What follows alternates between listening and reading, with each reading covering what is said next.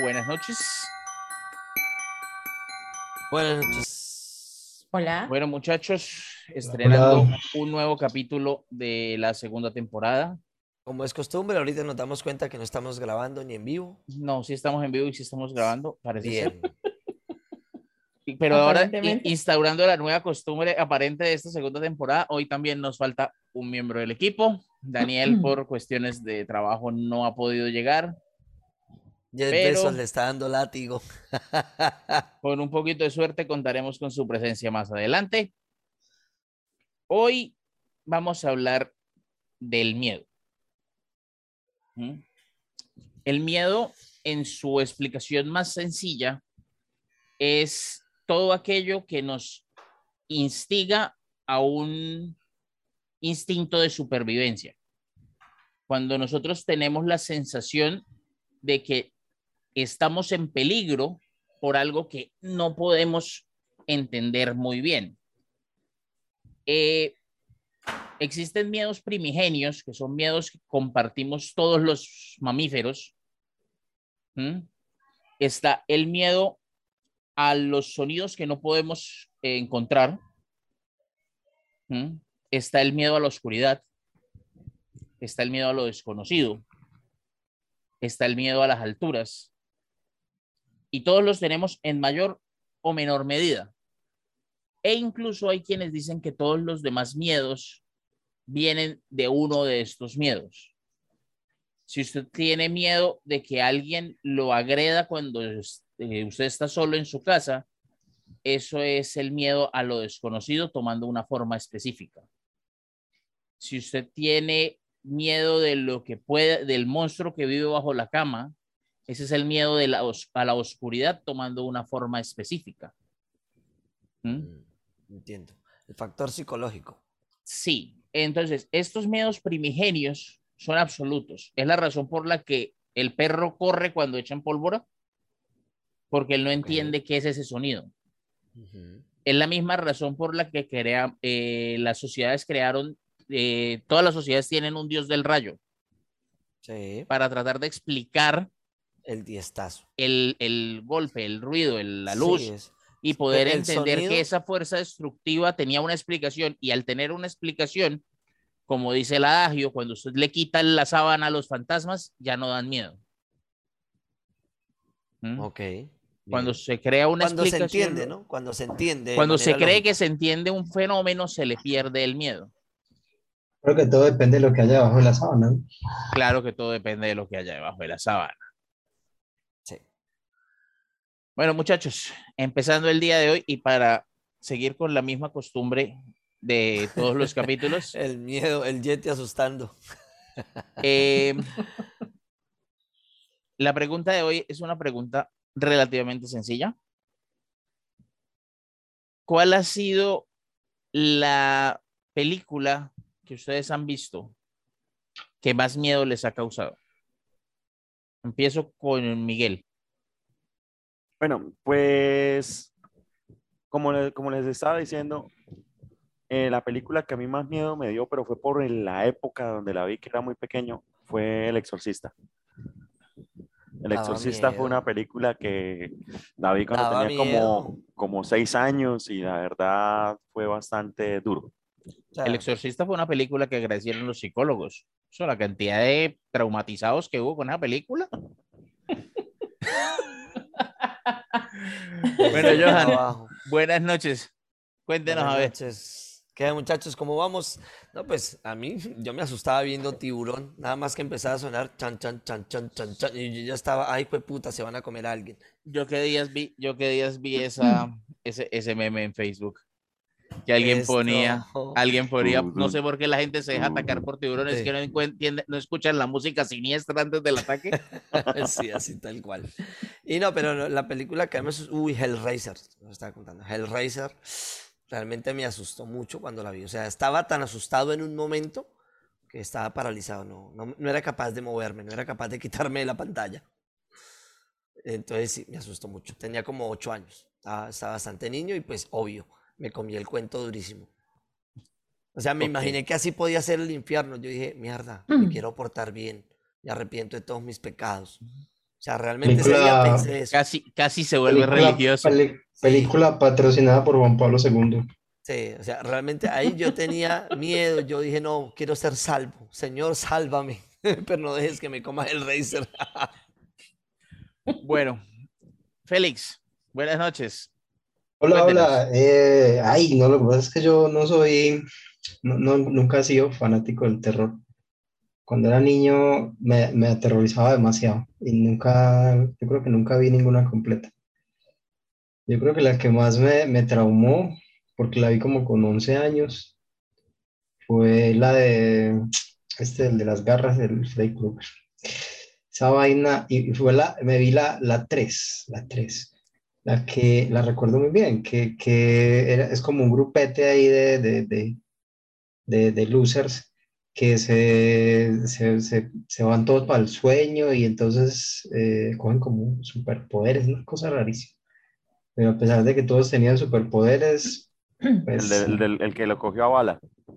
Freddy se los... Salió con capa y con una F grande. y Es- sí, había- esa eh, fue la eh, parte cómica, la única parte cómica de toda la película. La película era como la única parte como- tenía cómica de escenas toda como medio, tenía escenas como medio cómicas, pero yo ahí no duré mucho tiempo sin poder dormir bien por esa mano que salía debajo de la, de, de- de la cama, salía una mano así y se tragaba a alguien, ya no recuerdo. Esa, esa, esa fue, fue terrorífica. Bueno, yo les digo una cosa, a mí también me causó miedo viendo el adulto eh, la primera vez que vi La Maldición, la japonesa. Es que los japoneses son sádicos para hacer cine. Los japoneses hacen buen cine de miedo. Entonces, cuando vi esa película realmente me asustó y yo estaba grande. O sea, me sorprendieron muchísimas cosas. La parte en la que la chica, por ejemplo, o sea, uno normalmente en las películas de terror tienen como esta cuestión de que uno hay un momento en el que está a salvo para luego llevarse el susto, ¿cierto? Pero resulta que pues, siempre era la clásica que se miraba en el espejo y veía algo allá y abría el espejo y lo cerraba y para cuando estaba estaba ahí. Sí, o sea, uno se lo espera. Pero por ejemplo, cuando llega la pelada, por ejemplo, y está así en la bañera súper aterrorizada, con la cortina cerrada, uno se esperaría que, qué sé yo, apareciera en la, encima de la cortina o algo. Pero de un momento a otro, la mano de la, mal- de, de la, de la cosa esta le sale del propio pelo de ella y le hace esto. O sea, hágame el favor. O sea, loco, brutal. O sea, eso yo no me lo esperaba. O sea, me va a salir la mano de mi propio cuerpo. Se esperaba Hitchcock. Sí, o sea, uy, esa, Sí, yo. eso- ese, ese detalle, ese detalle realmente terrorífico. Los japoneses se ven normales, pero casi todos están muy, muy, muy, muy locos. Y Deidre, ¿cuál es la película de Deidre? Uf, tengo muchas, tengo muchas películas de terror que me han gustado. eh, soy re fanática del Pero cine cuando de decimos que te han gustado es porque te asustan. Eh, obviamente, o sea, para que a vos te guste una película de un género, tiene que ocasionar, tiene el- que provocarte esas emociones para las que fue creada, si no, es un completo fracaso. Eh, a mí me gusta mucho eh, una película española que se llama El Orfanato. Después, eh, bueno, Recomendaciones de cine por Deidre. Es- esa es Eh, donde, no, donde los hay- niños salen de las paredes. Los Sí. fantasmitas, sí, los Ay, niños fantasmitas. Un, dos, tres, toca la pared. Esa, esa, buenísima. esa, ¿Qué, pasó, película. Eduardo? ¿Es dura? ¿Es dura? Es, es- es que, es que todas las escenas con niños son miedosas. Sí. Y con niños fantasmas son más miedosas todavía, Ah, Al menos Gasparín. por ejemplo. Eh, Película de miedo, pero de lo mala que es. A mí otra, otra película que me fascina y me la veo, y hay muchas referencias a esa película, es El Resplandor. Uf, es que el resplandor es buenísimo. Pero es que el Ah. resplandor es Kubrick y Kubrick es Kubrick. Sí. Además, si usted obliga a un actor a hacer 128 veces la misma toma, cualquiera puede aparentar estar loco. Cual- Sí, eh, o sea, no necesita aparentarlo, está loca la, la chica. En la toma 124 ya estaba, ya estaba con problemas mentales. Ya estaba estresada esa pobre mujer. sí. En realidad el resplandor es King, pues. sí. También, es que es una excelente combinación, pero es que fíjese que Stephen King, o sea, me perdonan, pero hoy en día, si usted ve que una película dice basada en una obra de Stephen King, la película es mala. A menos de que sea El Resplandor o su secuela. Lamentablemente los directores de hoy día no son capaces de... No son capaces de, de manejar a King. De pronto, de pronto... No, de y no es, de, no es de hoy en día. Eh, las adaptaciones de King vienen siendo malas desde los ochentas. De pronto, de It pronto fue si, mal- si aparece, uno fue si aparece- de pronto si aparece Guillermo del Toro y dice que la va a hacer, hay que, de pronto uno le da la oportunidad. Pero depende del estudio. Mm. Bueno, Yo no recuerdo ninguna buena. Y series que están buenas, las de Haunting. Vos puedes ver Bly Manor o Hill House. Igual eh, creo que a mí me gustó más eh, Manor que Hill House. La maldición de Hill House. Pero, pero Sí, esa están- no es tanto de terror. Son series, sino son series. eh, como- Tiene sus momentos en los que si vos te dejas llevar es como que realmente como misterio. Eh, sí, como que te asusta un poco. Están buenas. Y eso, están muy buenas las, las series. O sea, considerando que no hay muchas series de este estilo, eh, que las puedas uno, la pueda uno clasificar como medianamente bueno o medianamente aceptable. Entonces, Sí, la verdad las series tienden a ser bastante como melodramáticas o en ese, en ese- Eso vende más. Es que hay un problema actualmente y es que las películas de hoy en día popularizaron mucho el- los slasher. El slasher es un género completamente diferente. Es mm, en menor medida Freddy Krueger, en mayor medida Viernes 13. ¿sí? Jason. en el que usted ve a Jason y Jason va por ahí matando gente y, Sí. eh, Y ya. y ya. Voy a probar este golpe. ¡Fuas! Y Jason mata, y, y Jason tiene una capacidad imaginativa para matar. El tipo es un genio. O sea, si hubiera un, un, un Nobel a, a- matar de maneras creativas, Jason se lo gana. Mira que ya sé que lo Pero- dijo Jason. Hay una, una escena en Jason del futuro, creo que se llama Jason en el espacio, donde sale él con un, un cuchillo con rayos láser, así como con una sierra y todo eso. Levanta el cuchillo y agarra a la persona del cuello y la estrangula. pregunta. O sea, es como si Elon Musk en este momento agarrara y mandara para el espacio a Jason. ¿Y quién va a mandar a Jason para el espacio? ¿Cómo llegó hasta allá? ¿Jason se hizo Eso es un contexto astronauta? raro. Lo que pasa es que lo cogieron y como que lo encerraron y lo expulsaron al espacio para que dejara de, Estar en la. Tierra. pero pues de todos modos cayó en una nave y Pues se fue al planeta, mala, se fue al planeta a sacar y todo eso. Ese es, ese es Hulk, pero bueno, sí. Este, Bueno, el problema contexto- es, el problema es que los slasher funcionan por jumpscares, por sustos repentinos. Usted está esperando que algo pase y le Y crean pasa. a usted tensión y le crean tensión y le crean tensión y crean tensión y eso es como un resol, es como un resorte. Eso va apilando, va acomodando, va acomodando, va acomodando y de repente estalla. ¿Sí? Y Jason sale y mata a alguien. Y usted grita porque usted ya venía, pre- usted ya estaba tenso y estaba esperando el que eso pasara y cuando pasa, usted se asusta. Pero más allá de ahí, no pasa nada. Pero eso es un, eso es un cliché de las películas ya. Tiburón es un excelente ejemplo de una película que es de terror por problemas técnicos. Resulta que a Jim Henson le quedó mal a Steven Spielberg con la marioneta acuática que necesitaba del tiburón. Y entonces, como los productores lo obligaron a empezar a filmar, a Spielberg le tocó imaginarse una manera de representar el tiburón en el agua sin poner un tiburón en el agua. Entonces empezó a usar ángulos de cámaras, empezó a usar la música, empezó a usar cualquier cantidad de trucos baratos para tratar de eh, crear la sensación de que había algo ahí. Pero no podía poner un tiburón porque no tenía un tiburón en el set. El tiburón llegó tres semanas después de que ya habían empezado a, fil- a filmar, básicamente para filmar el final de la película. Tiburón da más miedo antes de que muestren al tiburón que una vez usted ve el tiburón. Porque cuando usted ve el tiburón, usted ya sabe qué es. ¿Mm? Bueno, Sí. estamos en Facebook Live en este momento. Tenemos ya siete comentarios. Está Anthony, está alguien llamado Daniel Soto, no sé quién sea, No, debe ser nuevo. bloquéelo. ¿Quién es ese? Bloquéelo. Leonardo Peña, Debe y hay un un comentario, un comentario apoyando la idea del terror y el miedo, y va dirigido a Johan. ¿Cuánto? Es de Wow. parte de Anthony Isaac, que dice, actualmente asusta más un regaño de Deidre. Que Uy, lo sí. diga Johan. Me tumbó hasta el internet ese día. Se me fue la luz. Del susto.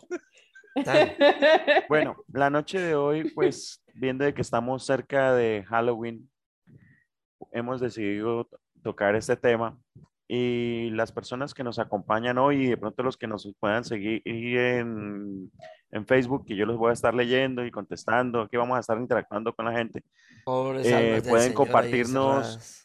Una, una historia o un cuento o alguna vivencia que haya sido eh, importante para usted o que haya llegado a oídos suyo y le parezca que es importante, se puede compartir.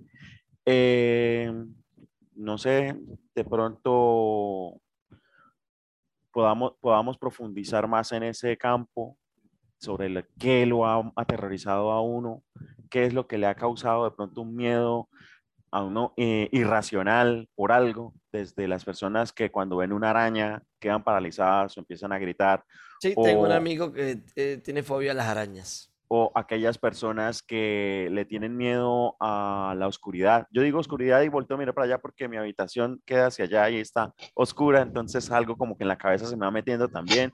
Yo mismo me estoy dando... Bienvenido Sí, sí, a- al verdadero, a ¿no cómo funciona el miedo. Sí, entonces, pues, ¿quién quiere empezar? Yo diría que empezaría don Jorge, que es el que tiene una historia en la cual casi es abducido. Bueno, Vamos, que yo A quiero ver. escuchar eso. les cuento mi cuento. Este cuento es algo que pues no es que yo haya hecho público mucho. Cuando yo tenía más o menos 14 años, o sea, esto- esta historia ocurre hace más o menos unos 22 años. Yo estaba viviendo en el centro de Cúcuta, en una casa que había sido de mi abuelo y era una casa colonial de esas que tienen patio en el centro de la casa, enorme y la casa está construida alrededor de este patio. Mi papá estaba en el proceso de remodelar la casa para que nosotros pudiéramos vivir en ella porque pues, estuvo en abandono durante mucho tiempo. Y vivíamos, teníamos una cama king size en la que dormíamos mi hermana, mi papá y yo. Y el resto de la casa estaba básicamente en obra gris. ¿Mm? Parte del problema con esa obra era que los baños de la casa no funcionaban, solo funcionaba un baño que se estaba ubicado en el patio.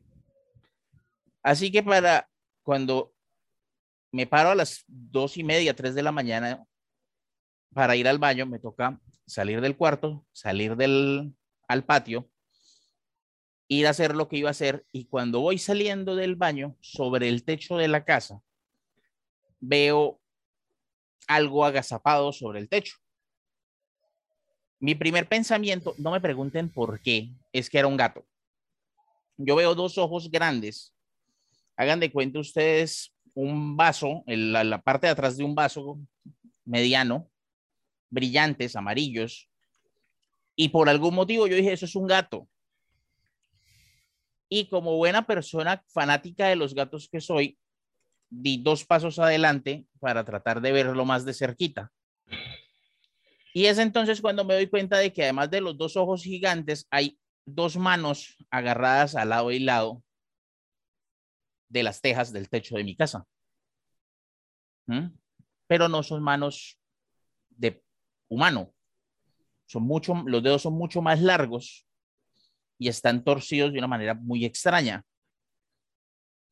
Yo me quedo paralizado, volteo de nuevo a mirar los ojos que me están viendo de frente y de repente esta cosa se, se pone de pie sin ningún tipo de esfuerzo. Y estoy yo de frente de una criatura que era humana, humanoide. ¿Sí? La piel era completamente gris oscura, de unos dos metros, dos metros y medio de altura, totalmente delgado, imposiblemente delgado. Los brazos le llegaban más abajo de donde yo supongo estarían las rodillas. Y tenía dos codos, de eso me acuerdo muy, muy bien.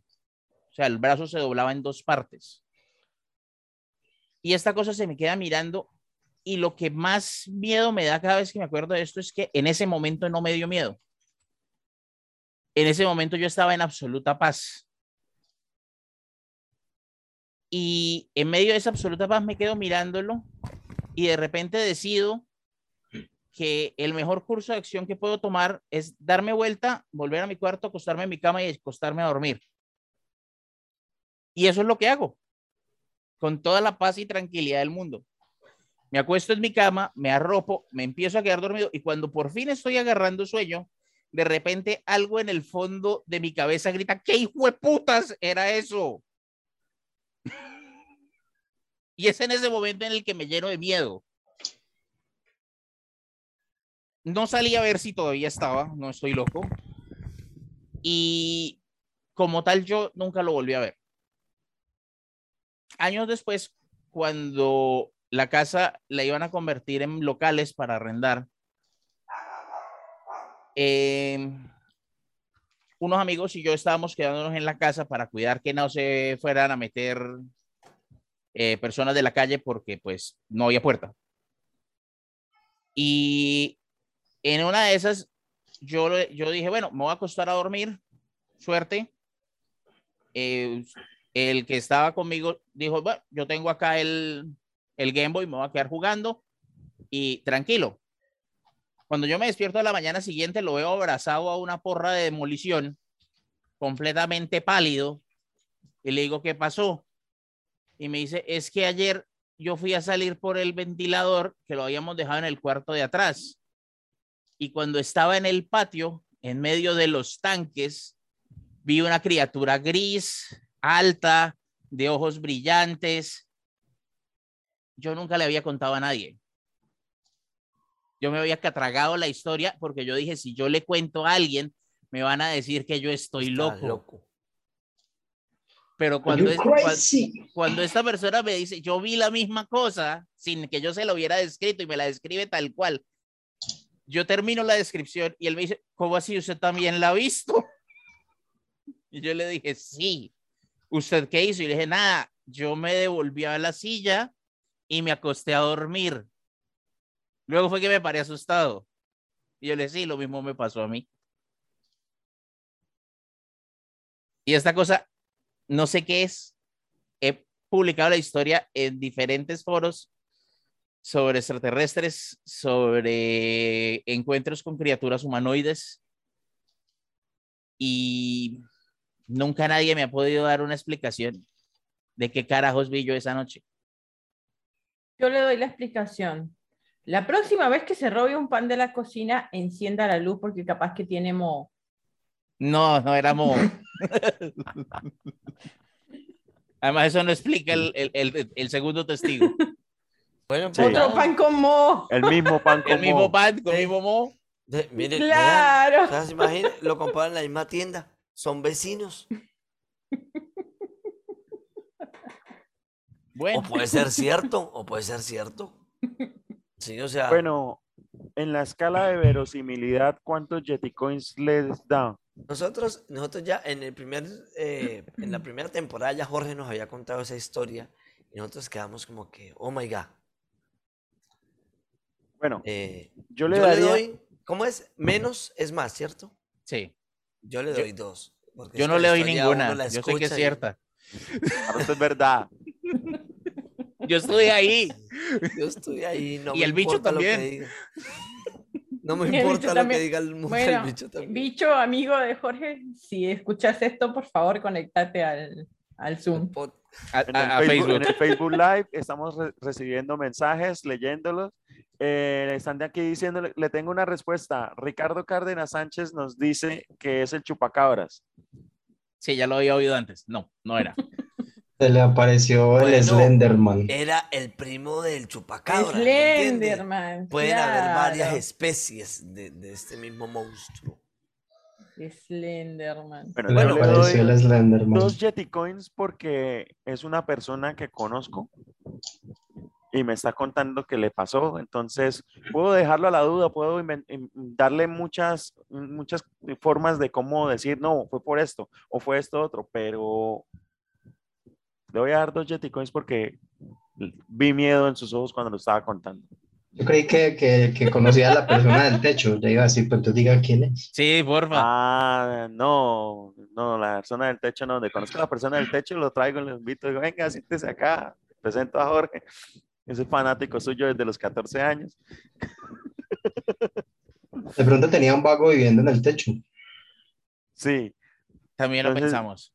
Deidre, ¿cuántos Yeti Coins le da a la historia? Em, por la forma en que la contó, le doy uno. Aunque yo no creo en esas cosas, pero Tampoco, pero pues. Yo tampoco creo en eso, pero el universo es demasiado la- o grande, sea, es muy difícil uno- explicarlo todo. Aunque uno no crea en esas cosas, o sea, cuando una persona está teniendo una experiencia de este estilo, sea por el motivo que sea, ya sea porque o Ya sea por el sea o no. o esté drogado, o, o se haya comido lo que no se tenía que comer, eso es por robarse el pan que no es suyo. Eh, igual, o sea, el miedo es verdadero, el miedo existe. Si la persona está experimentando algo así, está sintiendo el miedo, no se lo está inventando, así que sí, está bien, un uno. Un Yeti Coin. Eduardo. Es, es que es muy difícil la historia. Parece un sueño más que otra cosa. Por- No, sobre, todo por, sobre todo por, la, por el final de la historia. Eh, el- la, la reacción es más como una reacción de sueño, porque, porque es atípica, ¿no? O sea, mm, mm, o sea, lo que uno hace es correr, ahorita lo estaban diciendo. Uno hace, uno corre, le tira una piedra, grita, pues, o sea, no sé, una reacción como, o se queda petrificado, no sé. Eh, es, es extraño. Yo le doy tres Yeticoin por las dudas, porque, porque realmente, porque realmente es cierto que hay cosas raras, pues que, que en verdad sí hay veces pasan cosas raras y que, y que quién sabe. O sea que Entonces llegamos, son- llegamos a 2, 4, 5, 8 y Ocho uno que es lo mínimo Coins. que yo le puedo dar, 9. Oh, porque yo hacer, bueno, 8, 9 Yeti Coins dividido en 5, eso da como 1.7 más o menos. O sea que, Las- bueno, A ver, vamos a la calculadora. 9 dividido en 5. 1, 8. No estaba mal. Entonces, Jorge va con 1.8 en la escala de Yeti Coins. Bueno, hay momentos en donde nosotros pensamos que estamos solos, pero en realidad siempre puede haber alguien. Alguien que nos acompaña, alguien que nos vigila, alguien que nos cuida, pero de pronto sus intenciones no son las mejores. ¿Cierto, Deidre? Severa intro se la hizo. Eh, muy bien, sí. A ver, yo le voy a contar esta historia que me pasó a mí por allá a finales de los noventas. eh, yo estaba, acababa de empezar la universidad y nos habíamos mudado a una casa. eh, yo toda mi vida vivía a las afueras, en Villa del Rosario, pero hubo un par de años que vivimos en una casa en Cúcuta. Bien, ¿qué pasó? Eh, un día me levanté yo para ir a la universidad, me encantaba usar vestidos de minis y ese día no me pude poner ningún vestido de mini porque tenía muchos moretones en las piernas y en las caderas y no sabía por qué. Eh, Pero yo dije yo, ay, seguro anoche había estado en, un- en una fiesta en la universidad y seguro anoche me pasé de, En el pogo. Se pogo pam, pum, pam. me pasé, me pasé de vodka y Mosh no me cuenta y me habré pegado, ¿viste? Ah, no, No le di pensé que se mucha- había metido al pogo. No, no, no, no, no. No, esa fue una fiesta, no fue un recital de metal. No fue un toque. Bueno, el caso es que tenía moretones en las piernas, pero no le di mucha pelota y me fui, seguí haciendo mis cosas. Bien. Pero ese día a la noche, eh, cuando volví a la casa, me acosté a dormir y no podía dormir. Esa sensación que te da de eh, pensar que alguien te está mirando, que te está observando, esa la tenía yo. Yo estaba en mi cama, eh, la cama mía, los pies de mi cama apuntaban hacia la puerta de mi habitación y yo siempre dormía con la puerta cerrada. Eh, no sé, siempre me acostumbré a eso, me gustaba cerrar la puerta. Bueno, el caso es que yo no podía dormir y daba vueltas en la cama y me da por mirar a la puerta y veo una figura, una sombra completamente negra, con sombrero negro, eh, que me estaba observando. Entonces, eh, yo, o sea, lo que hice fue darme la vuelta porque yo dije, seguro estoy medio dormida, esto es un sueño y, y ya está. O sea, sigo durmiendo. De pronto, siento que me siguen mirando y me doy la vuelta, entonces, en la silla que estaba al lado de mi cama, lo veo que está sentado observándome. Y yo me quedo mirándolo y yo, pero, o sea, déjeme dormir, tengo mucho sueño, mañana tengo un parcial, necesito dormir, hablamos después, le dije a la sombra. Yo no le creía, ustedes que me conocen saben que yo soy la persona más incrédula que existe, me cuesta mucho creer las cosas y yo decía, eh, estoy dormida, esto es un sueño. Sí, bueno, me arropé y di la vuelta y seguí durmiendo. No tuve miedo en ningún momento. Por esos días, eh, mis hermanos, que siempre se metían en mi habitación, un día salieron gritando de mi habitación y yo, ¿qué pasó? Me dice, no, es que vimos las paredes de su habitación llenas de sangre. Yo, ¿qué? No, o sea, ¿qué, les pasa? ¿Tan loco? ¿Tan- ¿Me quieren asustar? No, sí, mi hermano estaba pálido y llorando. Así que bueno, eh, es como que me dejó pensando eso. Después de eso, eh, yo me enteré que en esa casa había muerto una persona y estuvo mucho tiempo sin, que fuese alquilada. Y yo dije yo, o sea, todo esto son cosas que me están haciendo la cabeza y esto no es cierto. Y yo me mantuve siempre con esa idea de que eso había sido simplemente cosa de mi imaginación, no, no pasa nada, nunca me asusté. Pero a mí lo que me dejó pensando fue una vez eh, que yo iba caminando por la universidad con una, una conocida y me dice, Deida, ¿usted nunca la han asustado? Y yo, eh, no, no, ¿por qué? Me dice, no, porque es que le acabo de ver que usted tiene una sombra que está caminando al lado suyo y no es usted, no es su sombra. Yo, ¿cómo que una sombra? Sí, es un señor alto con sombrero negro. Yo, que me estás cargando. O sea, ¿qué pasa? Cuando la chica Eso vio esa miedo. sombra, cuando la chica vio esa sombra, yo ya no vivía en esa casa, me había vuelto a vivir a mi otra casa en Villa del Rosario. Entonces, como que yo, eh, ok. David, me ¿qué estás está diciendo pasando? que esa sombra vive aquí en Cúcuta, me voy de esta ciudad ya mismo. No sé, capaz que se vino conmigo en el avión para Argentina. Oh, internacional. La sombra internacional. Pero hay aliens. Pero hay aliens, claro. Bueno, No ajá, sé. E- Eso, esa fue mi experiencia. Así, lo más, lo más extraño que me ha pasado fue esto de la sombra. Nunca me hizo nada, a excepción de ese día que me desperté con moretones. Y bueno, eso. O sea, la sombra te había estado masajeando. No le hizo nada, solamente la dejó con moretones, No, imagínese. eh, Menos mal. Pero, pero, pero venga, y la sangre en la pared, entonces, ¿qué fue? Oiga, sí. Si era sangre. No sé, yo, lo mismo, mi hermano se comieron el mismo pan de Jorge. Ah, Era ah, o sea, después miraron y no había era nada. En Cúcuta, era en Cúcuta. No, no había pronto. nada en las paredes, sí, ahí en Cúcuta por la calle 18.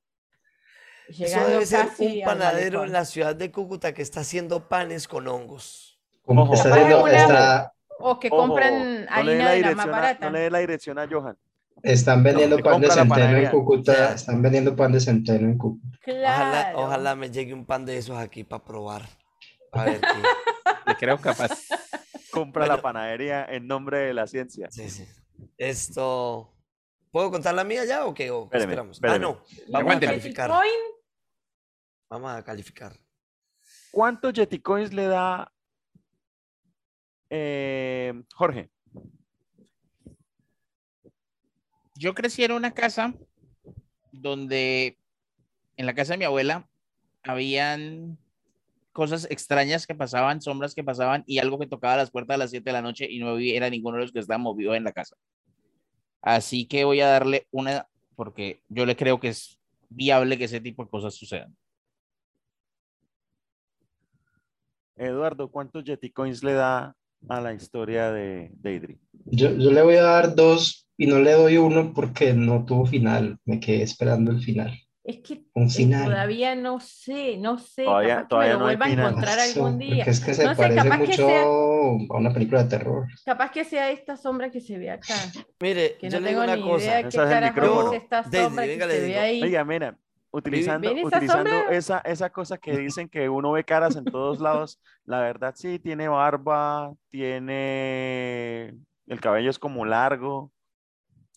Y tiene como sombrerito, ¿no? Eh, muchachos, yo me voy. ¿Qué carajo es esa sombra? De todos modos, saludos a la sombra que está junto a Deidre. Eh, Que sepa que se le aprecia. Sí, ya sabemos que te- tenemos, tenemos un invitado siempre. Sí. Uno no lo invitamos, pero Bueno, yo, yo le No lo invitamos, pero vino. Le le agradecemos doy que un- venga. Le doy un Yeti Coin. Está muy bacana la historia. Muy bien contada, Deidre. La contaste mucho. Jo- Ah. No estoy diciendo que Jorge no sepa contar historias, pero Deidre la contaste muy bien. Está bien Bueno. estructurada. Bien. Yo le doy dos Yeti Coins. Yo le doy dos Yeti Coins porque pues, no, le voy a dar un Yeti Coin porque pues ahí tenemos la, la es. muestra, ahí está al lado. Y Deidre, ¿cuántos Yeti Coins le darías? Yo creo que uno, porque tú estuviste en el, en el cuento. Y sí. no me doy ninguno. Eso le da 1.2 a Deidre. Deidre va ganando en la Eh, escala de Yeti Coin.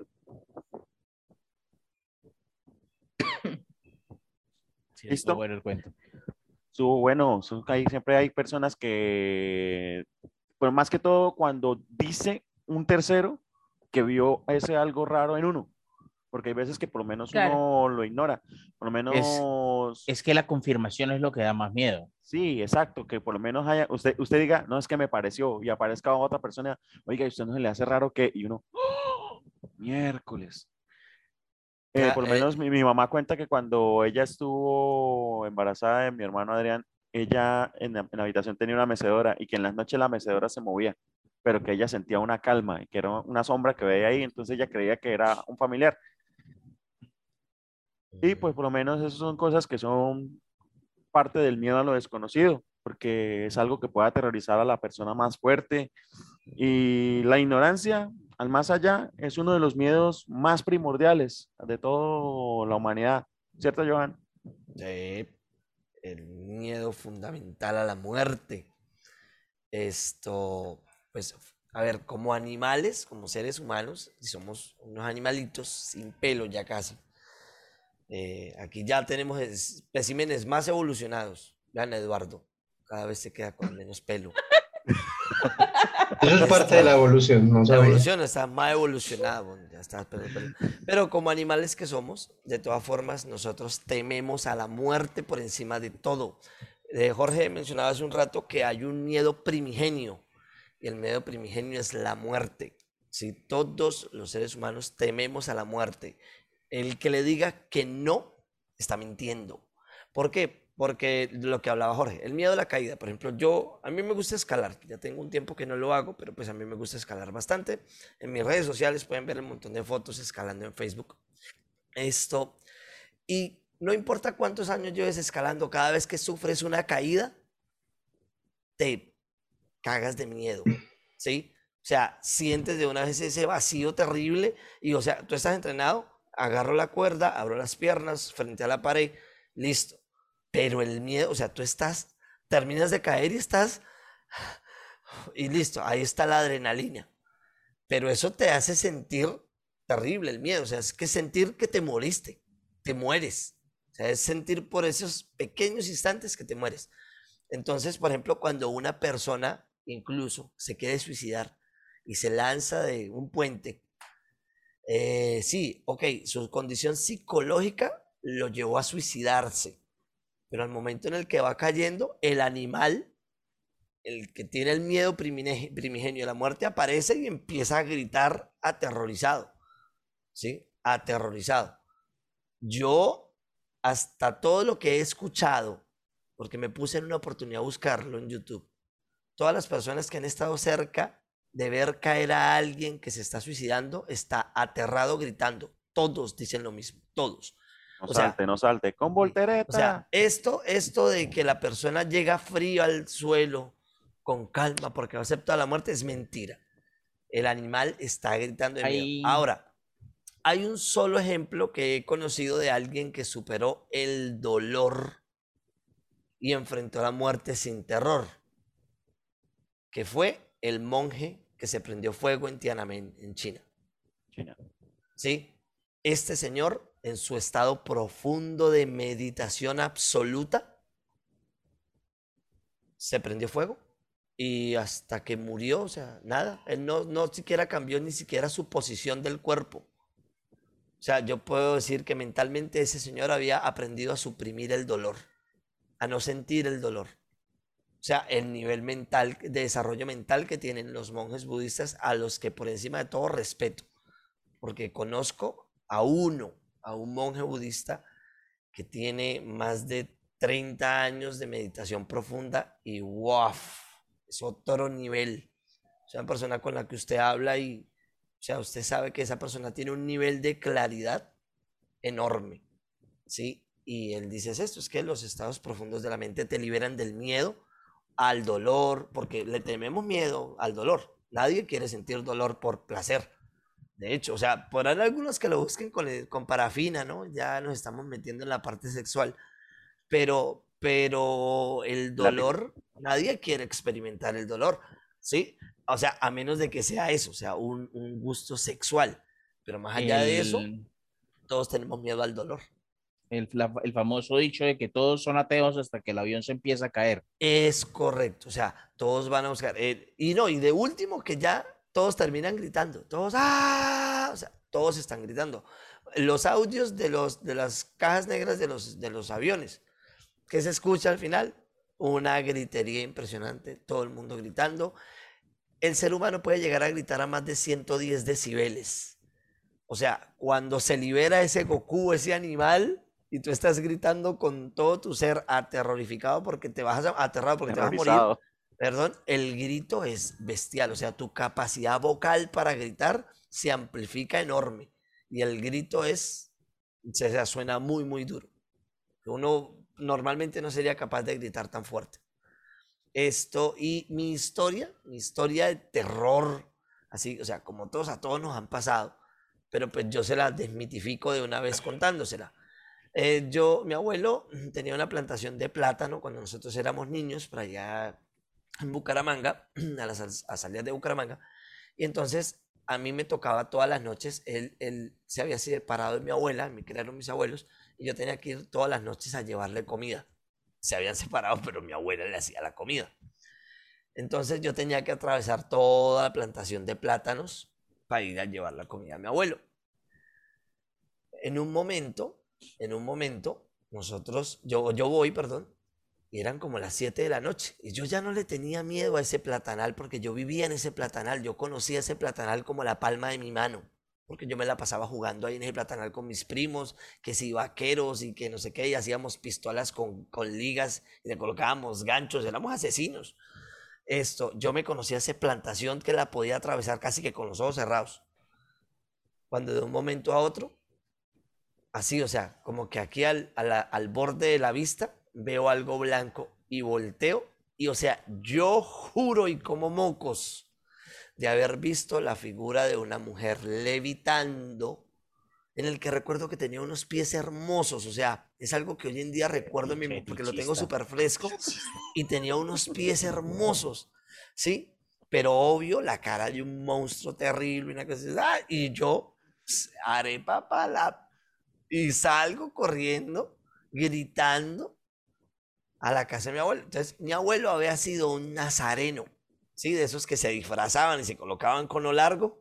Los que iban de Cucus Clan, pero morado. Eso, los que han de, parecido, o sea, para la gente que nos escucha en otros países y no saben que es un, nazareno, es como una persona del Ku Klux Klan, igualito, con una cosa así, pero la cabeza era morada, o sea, como diciendo, no somos el Ku Klux Klan y tampoco, tampoco quemaban negros, eso es una diferencia importante. Exacto, se azotan a sí mismos.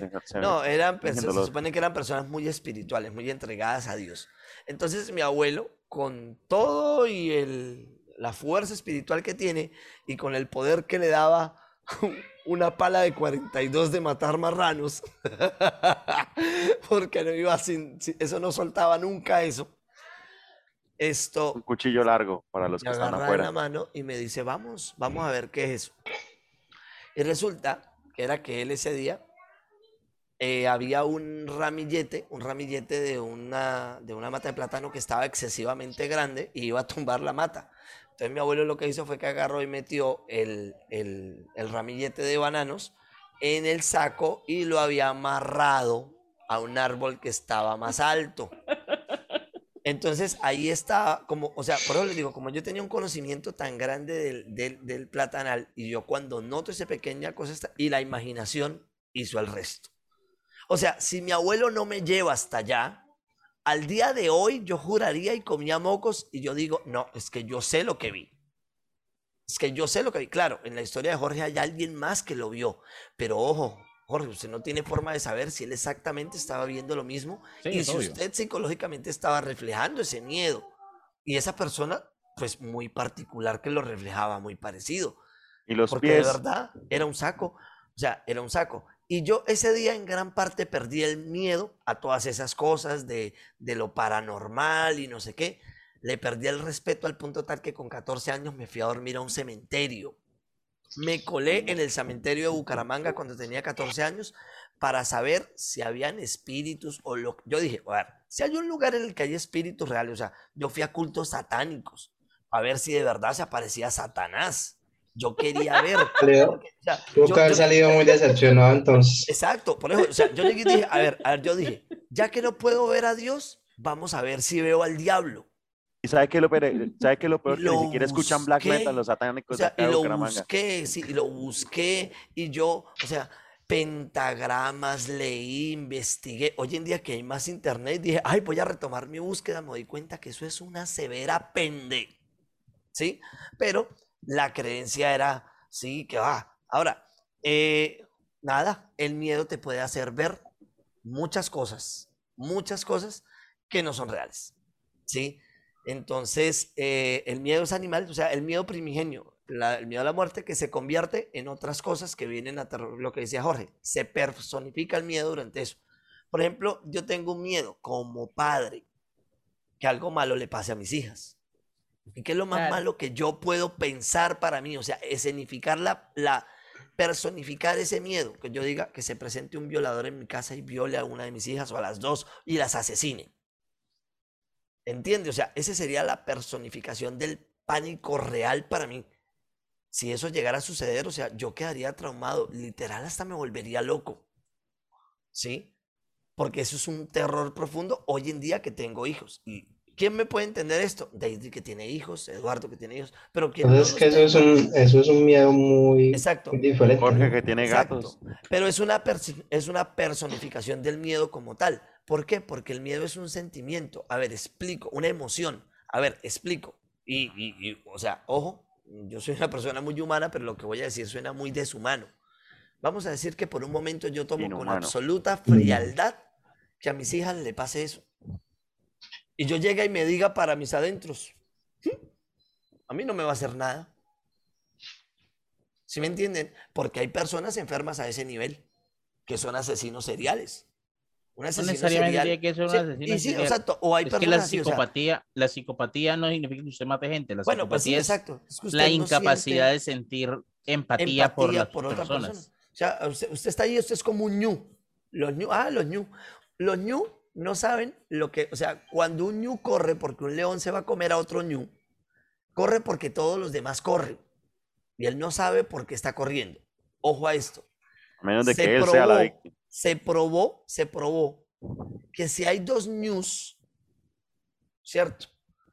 Y un león ataca a un ñu, el otro ñu se queda ahí como que, vámonos conmigo. Él no, él no percibe la amenaza del león. ¿Sí? Ahora, falta que uno solo corra porque a lo mejor tuvo una reacción de salto, como cuando uno lo asusta, como un gato. Y todos salieron a correr por ese miedo. Todos corren sin saber por qué es. Pero al ñu no le tiene miedo la experiencia del león hasta que no le pasa a él y sobrevive. Ese es el que corre. Ese es el que entiende cuál es el miedo, que me coma el león. Y es el que hace que todos los demás ñus que no tienen miedo al que el león se los coma, corran. ¿Sí? Entonces ya ahí más o menos está explicado lo que viene siendo el miedo. Es algo que como que uno se crea, como que uno adopta. Porque la falta de que- empatía es como una desprenderse de un miedo particular. Eso no es exclusivo de los animales. Eso nos pasa a nosotros los humanos. Y de hecho, mm, un estudio que se hizo, no me pregunte el autor porque esto lo leí hace muchos años. eh, un psicólogo hizo varios estudios sobre el miedo en un museo. O sea, montaron un museo para hacer la- el estudio de la, de la situación e invitaban grupos de gente y usted entraba uno por uno a la sala y las personas nunca salían. ¿Sí? En la sala habían diferentes objetos de casas, sartenes, ah, o sea, el cuarto estaba, era grande, estaba completamente oscuro, excepto por las cosas que estaban alumbradas por el por lámparas para alumbrar específicamente ese objeto. La gente entraba y se empezaba a fijar en las cosas y eventualmente cuando estaban al otro lado de la puerta había un set de cuchillos donde estaba el cuchillo más grande, un cuchillo pequeño, faltaba un cuchillo y estaba un cuchillo personal. ¿Mm? Usted lleva una hora haciendo fila viendo entrar gente, no salir a nadie. Y usted ahora veía que faltaba un cuchillo. Y luego, apenas la persona se volteaba a mirar, alguien botaba algo en la mitad del cuarto para hacer un ruido. El 80% de la gente se acercaba a ver qué era lo que había en la mitad de la sala. No era porque no, estaba silenciado, Johan. Es que esos son los que se morían en las películas de terror, los que se acercaban a ver. pero es el reparan. 80% de la población humana. O sea, hablamos de que hicieron como 400 personas el experimento y el 80% se fue a ver qué era lo que había sonado en la oscuridad cuando sabían que faltaba un cuchillo. Yo personalmente, sentado aquí, alumbrado en este cuarto, digo, no, yo me hubiera ido. Pero Estando en ahí. esa situación, no sé. De pronto la Mira. curiosidad me podía. A la larga me acerqué a un gato, que no era un gato. Le creo, Jorge, le creo. Eh, yo, no, explico, o sea, que sí se le acercaría. Uy, no, yo digo que saldría corriendo. Como mierda, correr o morir. Y él ya tiene un cuchillo, yo no tengo nada, soy lógico, corro. Sí, Sí, ya. no. Pero eso hizo usted acá, ese es el problema, que el miedo no es lógico. El momento en el que usted empieza a sentir miedo, el, el cerebro humano se apaga y el, el cerebro animal se enciende. Y el cerebro animal con- conoce tres maneras de reaccionar.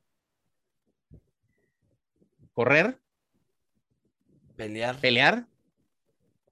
¿O quedarse indeciso entre las dos y quedarse congelado en el sitio? Gritando, gritando, ojalá gritando. No, ni siquiera. No, mucha La mayoría de las personas, las la mayoría de los que gritan están corriendo o peleando. Los Sí, o sea- que sufren, o sea, los que el cerebro llega un momento en el que dice corra y la otra parte dice no, pelee. Y el cerebro se queda ahí debatiendo que- y usted queda de la siguiente manera enfrente del man que viene a matarlo. Sí. No, y puede suceder esto. Le dice. Y usted no le puede dice, hacer nada. Y con esa cara y todo. Y con esa cara. Con esa cara. "Eh, Es por mí que vinieron. Terrible. sea. Y para los que hemos visto matar a alguien, uy, es que miren, hablar de miedos, uy, por Dios, yo he visto matar a mucha gente y uy, no, qué feo. O sea, de verdad, a- a- agradezco el, el- el privilegio que le puedo brindar a mis hijas de no crecer en un lugar como el que yo crecí. Uy, no, güey. O sea, de lo peor que yo vi, o sea, yo vi a otro señor descuartizar a otro señor a machete. Uy, no, viejo. Y yo ¿Pero tenía usted dónde, usted creció? ¿En la casa de Halloween o qué? En Bucaramanga. Marica, Eh, eh. Bucaramanga era muy insegura en En muchas Colombia creció. Creció en ¿Qué la, en casa de ¿Qué la creció en la casa de la O sea, masacre de o sea, Texas. se lo voy a poner así, crecí en un barrio típico de Colombia de los ochentas. Pues Ya, yo crecí en los mismos, pobre. pero no, No, no, pero un mataban barrio- gente en las No, es esquinas que todos los fines de el- semana. El norte, el norte hubo una época El norte, que fue es así. que- exacto. Ah, bueno, Miguel me entiende. Miguel sabe de Bucaramanga, o sea, lo que es la cumbre, lo que era todo regaderos, lo que era la feria, el Girardot, Santander, La Joya. Ahorita Viejo, están mucho estamos más hablando- calmados. Estamos hablando de un barrio que si un europeo llega y viene a Colombia y dice, ah, no, pues eso es un barrio típico de cualquier ciudad bonita de Colombia, porque esos barrios no son feos. Mira, le voy a Pero explicar hoy una cosita día, de pronto. y de eso son peligrosos. y, y Johan me, me corrige.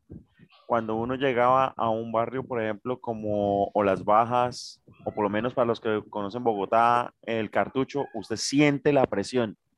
Sí, Usted, usted, claro. usted siente sea, que usted no encaja, usted siente sea, que todo el mundo lo usted- está mirando y usted Usted empieza a caminar más rápido, aprieta las cosas que sus pertenencias y se pone usted alerta. Usted ya no, O sea, usted ya empieza a mirar para todos lados, ta, ta, analizando, analizando todo el camino sea- por donde es. Usted ve que alguien se para, está en el piso y se para y usted inmediatamente reacciona a, a esquivarlo. Así esa persona ni se cuenta allá, pero eso se le mete acá en la cabeza. vea, vea. El instinto de en supervivencia sale Bucaramanga- adelante. Mire, en Bucaramanga yo vivía en la feria en un tiempo de mi vida. Y Acá, estudiaba la- en el, la- y el barrio de las, de las lechonerías. Sí, y donde se hacían las ferias del ganado y tal. Yo vivía en la feria y estudiaba en el barrio Santander. Y había una guerra entre pandillas entre esos dos barrios por el control del microtráfico de drogas. Ay, papá. Eso era todas las semanas un puñaleado. Ahí fue donde nació el término de las puñaladas bailables. Bueno, como diría Daniel que no está, nos estamos alejando del tema. Uy, sí, sí, poquito. mucho. Un poquito, un poquito. Estamos yendo a los, a los barrios que dan miedo. Sí, sí. Sí, entonces, pues nada, ya, termino con eso. Afortunadamente no. O sea, Bueno, pero en fin, en un- su historia, aparte de todo lo que habló, fue la, la mujer con la cara terrorífica y los bellos pies, que era un Sí. saco con bananos. era un saco, Y un los saco pies. Y los pies, Los pies se los inventó por, por aquello del fetichismo. sí, Sí, es un capaz. fetiche. Bueno, es que pues, entonces, sí me le imaginé la cara y, y brazos y todo, y lo que era era un saco blanco. yo lo único que sé es que cada vez le, cono- le conozco más cosas raras a Johan. Cada vez, cada video sale algo a la... A la- a Algo nuevo, que sí. Johan- sí, algo nuevo sale y uno queda como, "Ah, ¿en serio? Ahora mire, hoy ya, Ya me sabes dando, ya me es que está tiene dando miedo regañarlo. Es que por eso ese muchacho es tan raro. En el último, en el último capítulo de la última temporada se va a quitar la máscara así. reptil. Y era un reptiliano. Los estuve escuchando todo el tiempo. Jorge, voy por ti. Ah, Jorge, tengo que ir a llevarle una miel. Tranquila, que no es para matarlo. De una de las que le mandó Daniel. Bueno, uy, hasta ahora. No me ha entregado nada, yo pensé que ya lo había comido. No había podido, no había tenido Ya tiempo. de se la comió Sebastián y ya hoy. la repuso con melaza. Bueno, que- es una buena teoría. Eduardo, ¿cuánto le da en la escala de Yeticoin a el fragmento de terror de Johan? Al, al costal. Sí, al Pues es que eh, es una historia explicada, entonces pero yo le doy un Yeti Coin y voy a explicar por qué. Porque, porque es, es así, ¿cierto? Es decir, eh, la, la, inmensa mayoría de esas historias tienen una explicación así tan, tan, tan fácil, tan breve. Es un poco como los trucos de los magos. Cuando uno los ve, uno dice, wow, ¿cómo lo hizo?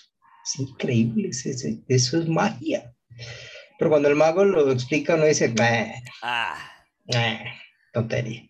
En la película del prestigio dicen que uno quiere ser engañado, que no quiere saber. Y, y otra cosa, y es que la mente, la mente humana, es capaz de armarse una historia en fracción de segundo. O sea, en fracciones de segundo, literalmente, es capaz de darle cara, cuerpo e incluso trasfondo a algo que usted vio en, en un parpadeo. Entonces, y pies, y pies bonitos. Y unos pies hermosísimos. hermosísimos. No bonitos, verán bonitos. Así, y la posición así. O sea, la yo, posición yo, no sé, o sea, ¿cómo son unos pies hermosísimos a diferencia de unos bonitos? Pues.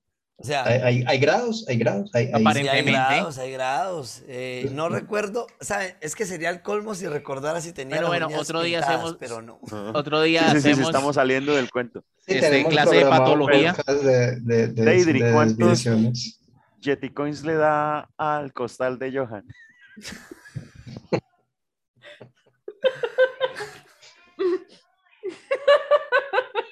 al costal. La historia del saco. Era la, mujer, del saco. La mujer, del, saco. Era, la, era la, la, esposa de, de, de este, del de la película de John Wick. Eso, sí, el hombre del saco está la mujer del saco. Ah, yo le, le doy dos Jetty Gracias, gracias, gracias. Le doy dos Estuvo muy buena la historia, pero. ¿Pero qué? Se la mató explicándola. esa explicación está bien porque todo tiene una explicación, pero bueno. Pero sí, sí, sí. Además, hoy hizo la tarea, así que sí, dos sí. Tan, para mí no es el regaño hoy. No. Jorge. Para Daniel por no. No, Daniel está trabajando. no, no, que Daniel, Daniel es el que le, el que le, el, el que le da la, la, la, gracia a este programa, porque él tiene voz de comentarista, de periodista, y pues no pudo venir es porque es algo de verdad importante que le presentó.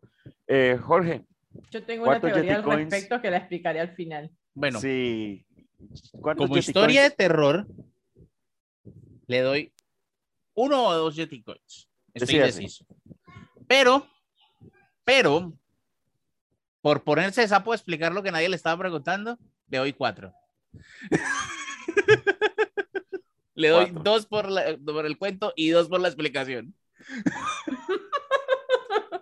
Yo le doy tres Yeti Coins porque en más de una ocasión me ha pasado que volteo y digo, creí ver algo y vuelvo otra vez. Uy, no, era, era, era la cortina. Era un saco. Lo, la lo primero que vi fue, o sea, me pareció raro. Nunca le he puesto pies hermosos ni nada de eso, pero hay veces que uno ve cosas raras. Entonces, cuando uno va la segunda vez, dice, ah, no, no, ya, era otra cosa. Entonces, yo le daría tres Yeti Coins y pues me imagino que Johan, ¿cuántos Yeticoin se da usted mismo? Ya que usted mismo contó la historia y la arruinó. Ah, uno es, la explicación lógica de un miedo de esos que a uno le da. Y que, como dice Eduardo, entiendo que es eh, la parte psicológica la que me hace creer que vi lo que vi. Ahora, si no mi, no, mi abuelo no me lleva, aquí estaría contándoles que vi a la bruja del saco. Y no me importa, yo la vi. En los pies Eduardo, que se ha leído, creo que se ha leído la saga de Harry Dresden. Sí. En Harry Dresden, la excusa para por qué hay magos en el mundo moderno y nadie los ha visto, y por qué hay hombres lobos y nadie los ha visto, es que los mortales queremos estar engañados. No queremos saber, no queremos saber nada del mundo oscuro, de las sombras, de lo que se mueve más allá de nuestra Vamos a racionalizar todo lo que ven y buscar Entonces, cuando nosotros vemos un fantasma, luego salimos a buscarlo y encontramos un saco y decimos, yo vi un saco. Todo tiene sentido en mi vida. Ah, entiendo, entiendo, entiendo. O sea, que- O Entonces, sea, que sí tenían los pies hermosos. o sea, que podía tener los pies hermosos. No- Bueno. No solo que usted era un fetichista, eso era parte. eso, por eso no vino por mí. No, lo que pasa, no, lo que pasa es que cuando se dio cuenta del fetiche prefirió huir. Cuando, sí, cuando dijo, "Uy, no, paso. ¿Qué tipo de enfermo me voy a comer? Le busco una explicación para tener que afrontarlo. Dice que no, y con lo feo que está. No, chao, papá, chao. Bueno, Eduardo, usted es una persona que posee bastante conocimiento, lo ha demostrado continuamente. Eh, prácticamente en su cabeza debe haber bibliotecas de conocimiento de muchas cosas. ¿Qué nos puede aportar usted desde su punto de vista Buenas. lógico? Ay, fue Bueno, una muchachos, aparición. Llegó Esto- Daniel. Y se Ah, fue. oh, ay, Les dije que era una aparición. Sí, yo, Todo el mundo vio lo mismo, ¿cierto? Sí, a todos Sí. nos asustó Daniel. Bueno, Ah, nos asustó Daniel. ah, no, ya Vea, yo, yo, espere, yo, yo, yo tengo historia, yo tengo, yo puedo contar muchas historias, incluso de cosas que, que, que uno ha escuchado o que ha pasado, pero, pero es como todo, o sea, eh, es la razón por la cual no veo películas de terror porque, porque No, soy no lo siento incapaz, soy incapaz de abstraer la película, o sea, no, no soy capaz de ver la película y me la paso es viendo los, lo que hay detrás de cada escena. Entonces no logro entrar como en sintonía. Me Cuando yo, era, cuando yo era niño, era un niño raro. Ahora que soy adulto, pues ya no, Adulto no más soy, raro. Ahora ahora soy adulto raro. adulto raro, raro, ya no soy niño raro, menos mal. Entonces, ah, pero me, Eh, me- eh, me eh, pasaban Eduardo. un montón de cosas, me pasaban Eduardo, muchas Eduardo, cosas perdone, perdone que lo interrumpa, Eduardo. Usted es el tipo que uno llega y lo ve y dice, este man no es raro, es rarísimo, en serio. O Pero en serio, gracias. ¿Usted alguna Sí, vez sí. ha, ha podido leer algún libro, alguna historia que usted haya hecho? Wow. Ahorita que, que estaba, ahorita al principio que Jorge hizo la pregunta sobre las películas, me, me, me vino una a la mente hace rato y es, un- es que no sé cómo se llama. Es una película de terror, de terror, de, de terror ciencia ficción, sobre una nave que va como al infierno. ¿Alguien sabe cómo se llama la película? Sí, eh, evento, Horizo- Evento Horizonte. Event Horizon. Si Jorge no sabía eso, no lo excelente sabía película. nadie. Oiga, esa película la vi ya, ya adulto, ya viejo, ya grande. Esa película me asustó, pero no, pero no me asustó por la película en sí, pues, pues no, no por, por los efectos especiales, los disfraces, sino por la plausibilidad de la película. Es decir, o sea, la, la, la mugrosa nave fue al infierno y entonces, entonces aparentemente el infierno es un lugar que está como fuera de esta dimensión, algo así, fuera de este universo, en otro universo, pero es un infierno real. Y el infierno que muestran ahí, que es flashes, que son flashes así cortiticos, súper corticos, pero es, terror, es, es terrorífico. O sea, es, es realmente, esa película me, me, dio un poco de miedo de pensar en, lo, en, lo, en la posibilidad de que eso exista. Eh, vea, cuando yo estaba niño, en mi casa, en mi casa pasaban un montón de cosas raras, a, a, seguida, seguidos, seguidos. Por ejemplo, algo que pasaba mucho era que estábamos en el primer piso y todos escuchábamos a alguien correr en el segundo piso, pero no había nadie en el segundo piso. Eh, y eso pasó muchas veces. Eh, tanto así que en esa casa ya la gente no le gustaba estar sola. Eh, una vez yo en mi cuarto, durmiendo, pues, pues estaba ya de noche, bien tarde, no sé, y, y yo, yo, me pasó lo que le pasó a Deidre, algo así, me, me, me volteé y, ah, no, a Johan, ¿a quién fue? Ya no sé, que vio una, que vio como una sombra, ¿sí? Que vio como, ah, Deidre contó, ¿no? El señor Porque ahí con está sombrero. la sombra al lado de ella. Esa que está ahí acompañándola. Eh, yo me, me, desperté, me volteé y vi, lo que yo vi fue, fue lo siguiente, vi a alguien sentado el, al pie de mi cama, sentado en mi cama y, y, sé que era alguien, a pesar de que estaba muy oscuro, porque se veía más oscuro que el resto del oscuro. Era como un hueco de oscuridad ahí en, ese, en esa parte. y parecía alguien porque era como si alguien estuviera, pues tenía, no, no es que se le vieran detalles, pero yo vi una algo oscuro ahí sentado. O sea, no supo si tenía pies bonitos o no. No, porque estaba sentado en la cama, no le vi los pies. Tampoco pensé en mirarle los pies, pues Sí, o sea, la mayoría, la mayoría de personas, eh, Johan, cuando... La mayoría de personas no pensamos en los pies. Cuando la mayoría de personas estamos teniendo una situación paranormal, no estamos pensando en si tiene pies bonitos. No. Es que Daniel puso mm. cara de, de, como, what? Lo que pasa es que la historia de Johan tiene que ver con un fetiche. Con un fantasma de pies bonitos. Bueno, entonces no era una historia de terror, era una porno historia. Una... No, sí, era, una porno historia. fue de terror. Fue de terror. Bueno, pero, no interrumpamos a Eduardo. Fue, fue de terror hasta la mitad. Y entonces, y entonces eh, yo me, me pasó lo que, lo que dijo lo que dijo Jorge, así con la cara que puso, así quedé igualito. Paralizado, porque es que es cierto, el, el miedo, bueno, yo tenía por ahí 13 años o 14 el miedo paraliza absolutamente. yo me quedé totalmente paralizado y después de no sé cuántos segundos, lo único que acaté fue taparme con las cobijas. Cuando uno está niño, las cobijas son como una especie de, ¿cierto? de escudo protector que campo de fuerza. aísla de todo, es un campo, de fuerza. es una cosa impresionante, es una defensa que, que puede con todo. Entonces yo me tapé con las cobijas y duré mucho rato, no sé cuánto ya, porque eso fue hace muchísimo, pero sí sé que duré mucho rato reuniendo valor para volver a mirar. Cuando volví a mirar, no vi nada, no vi nada, ya no vi nada, vi normal.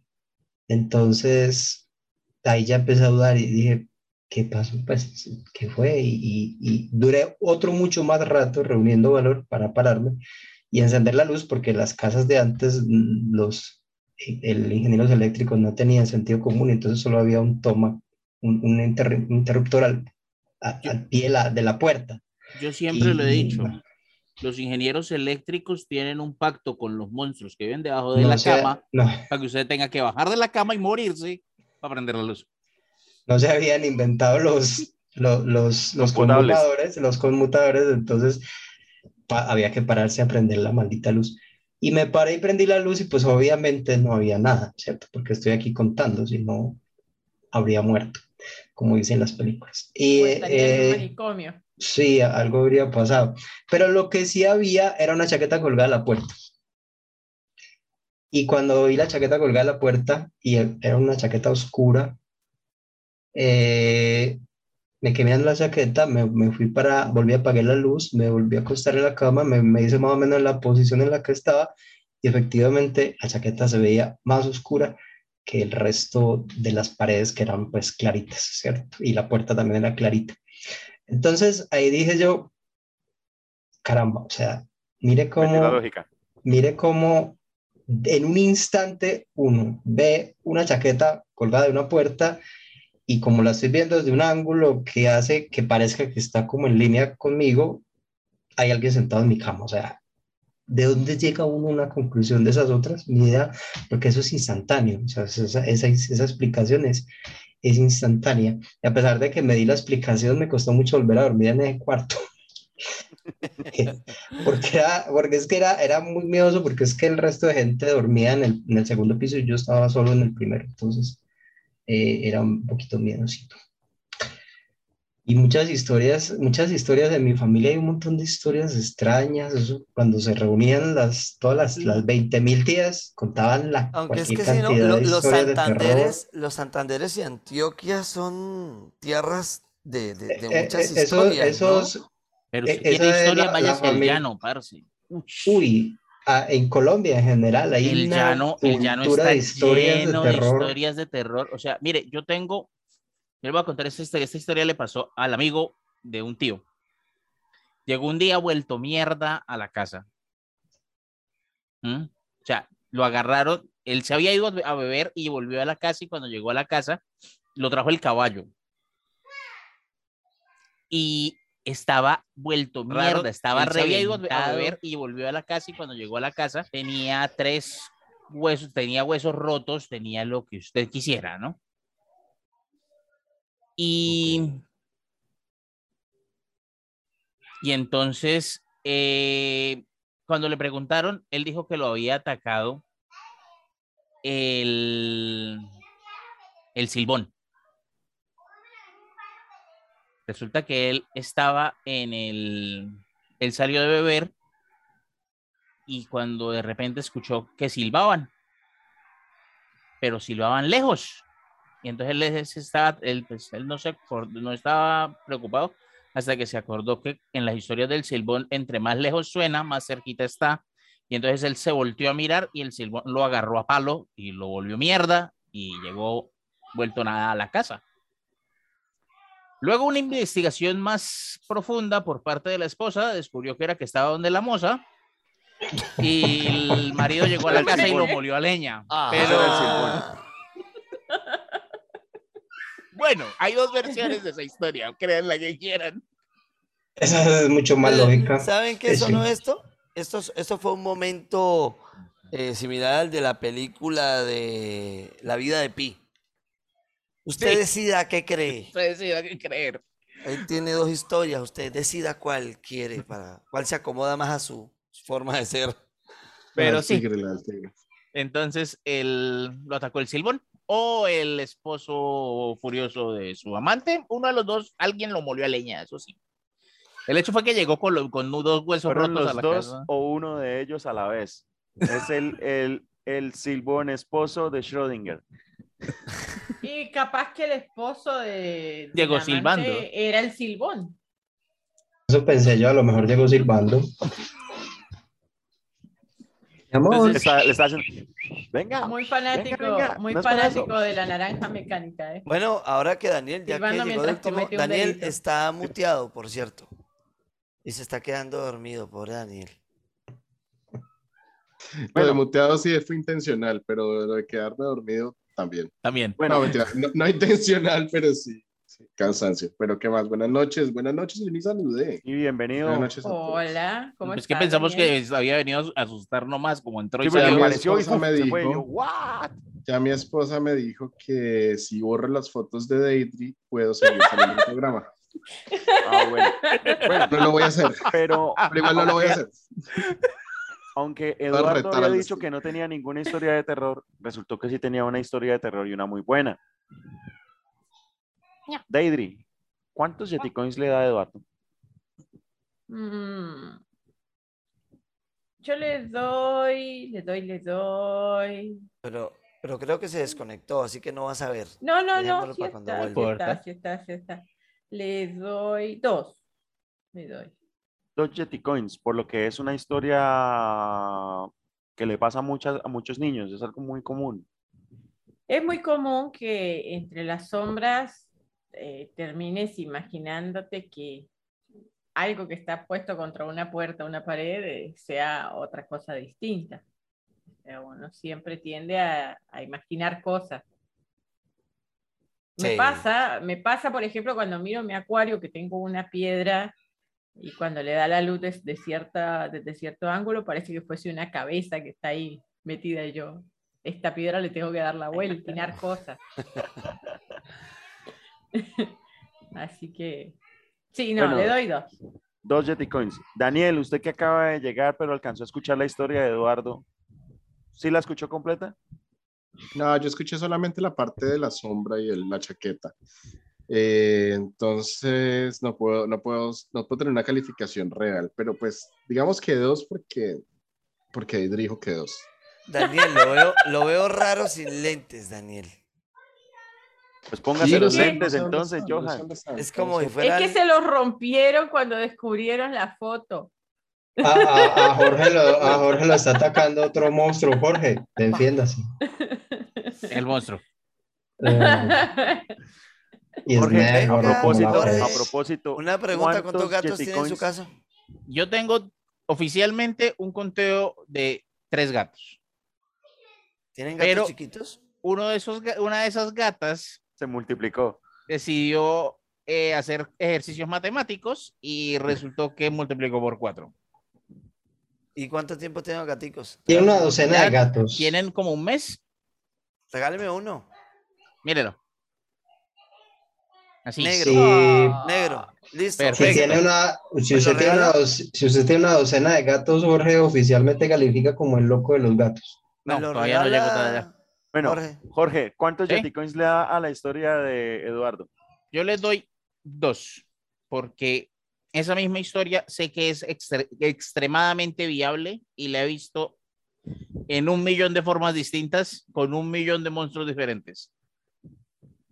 Bien, Johan, Yo le doy un 1 porque es lo que dice Jorge, ¿no? Es que es una historia que es muy típica, es muy común, pero Eduardo también le dio su explicación de a qué era lo que, sí, porque estaba respondiendo la forma en la que estaba respondiendo, qué era lo que estaba viendo. más, Entonces, esa misma historia- sonrisa de mis hijas, pero Esa misma historia me debe un reloj,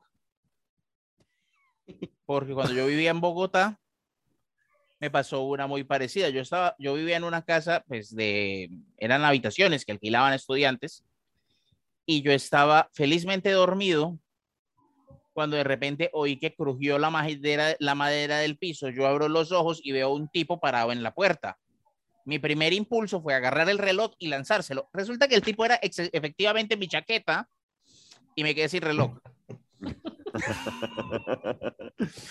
Bueno, aunque Eduardo... ¿Qué pensaba no hacerle con el reloj? Por lo menos asustarlo, por lo menos Darle desde la que se hora. distrajera mientras yo me, No, me quitaba. le tiré, No, es que le hablamos tiré de- hablamos que Dígame qué hora es más bien. Mire, la hora que deje usted molestando a esta No, no, hora. no, Jorge, no, no, espere, Jorge, Jorge punto- es fan de mil maneras de morir. quiero número de morir número allá. mil, asesinado por un relojazo. El reloj no era un reloj de pulsera, Ah, el despertador. reloj era un despertador que era de mi abuela, que tenía unos gallos pintados La y ga- pesaba ah, no. efectivamente Yo como tengo dos uno acá Eso Ah, el de los Eso pollitos que va Es- comiendo. Ese sí. esos. sí, Con eso se puede matar a una persona. Yo Sí, sí. conozco a alguien que tiene uno. Sí. Bueno, Y si no se yo el relojazo, se muere el susto con la alarma. Yo le doy dos puntos a Eduardo, lo cual lo deja en la escala En de- dos de- puntos. de Jeticoin, lo deja No, en porque- 1.5, no porque Johan le dio un punto, Ah, ok. 1.5, lo cual deja a Deidre en primer lugar con 1.2, Eduardo en segundo lugar con 1.5, Jorge en tercer lugar con 1.8 y Johan va atrás con 2.2 puntos. La historia de él es la menos Para-. Eh, Dani, ¿cuánto fue que le puso Daniel? ¿Dos? Dos. ¿Le dio dos? Ah. Sí. Venga, les pregunto, ya que estamos en historias, ¿alguno de ustedes alguna vez se les ha subido el muerto encima?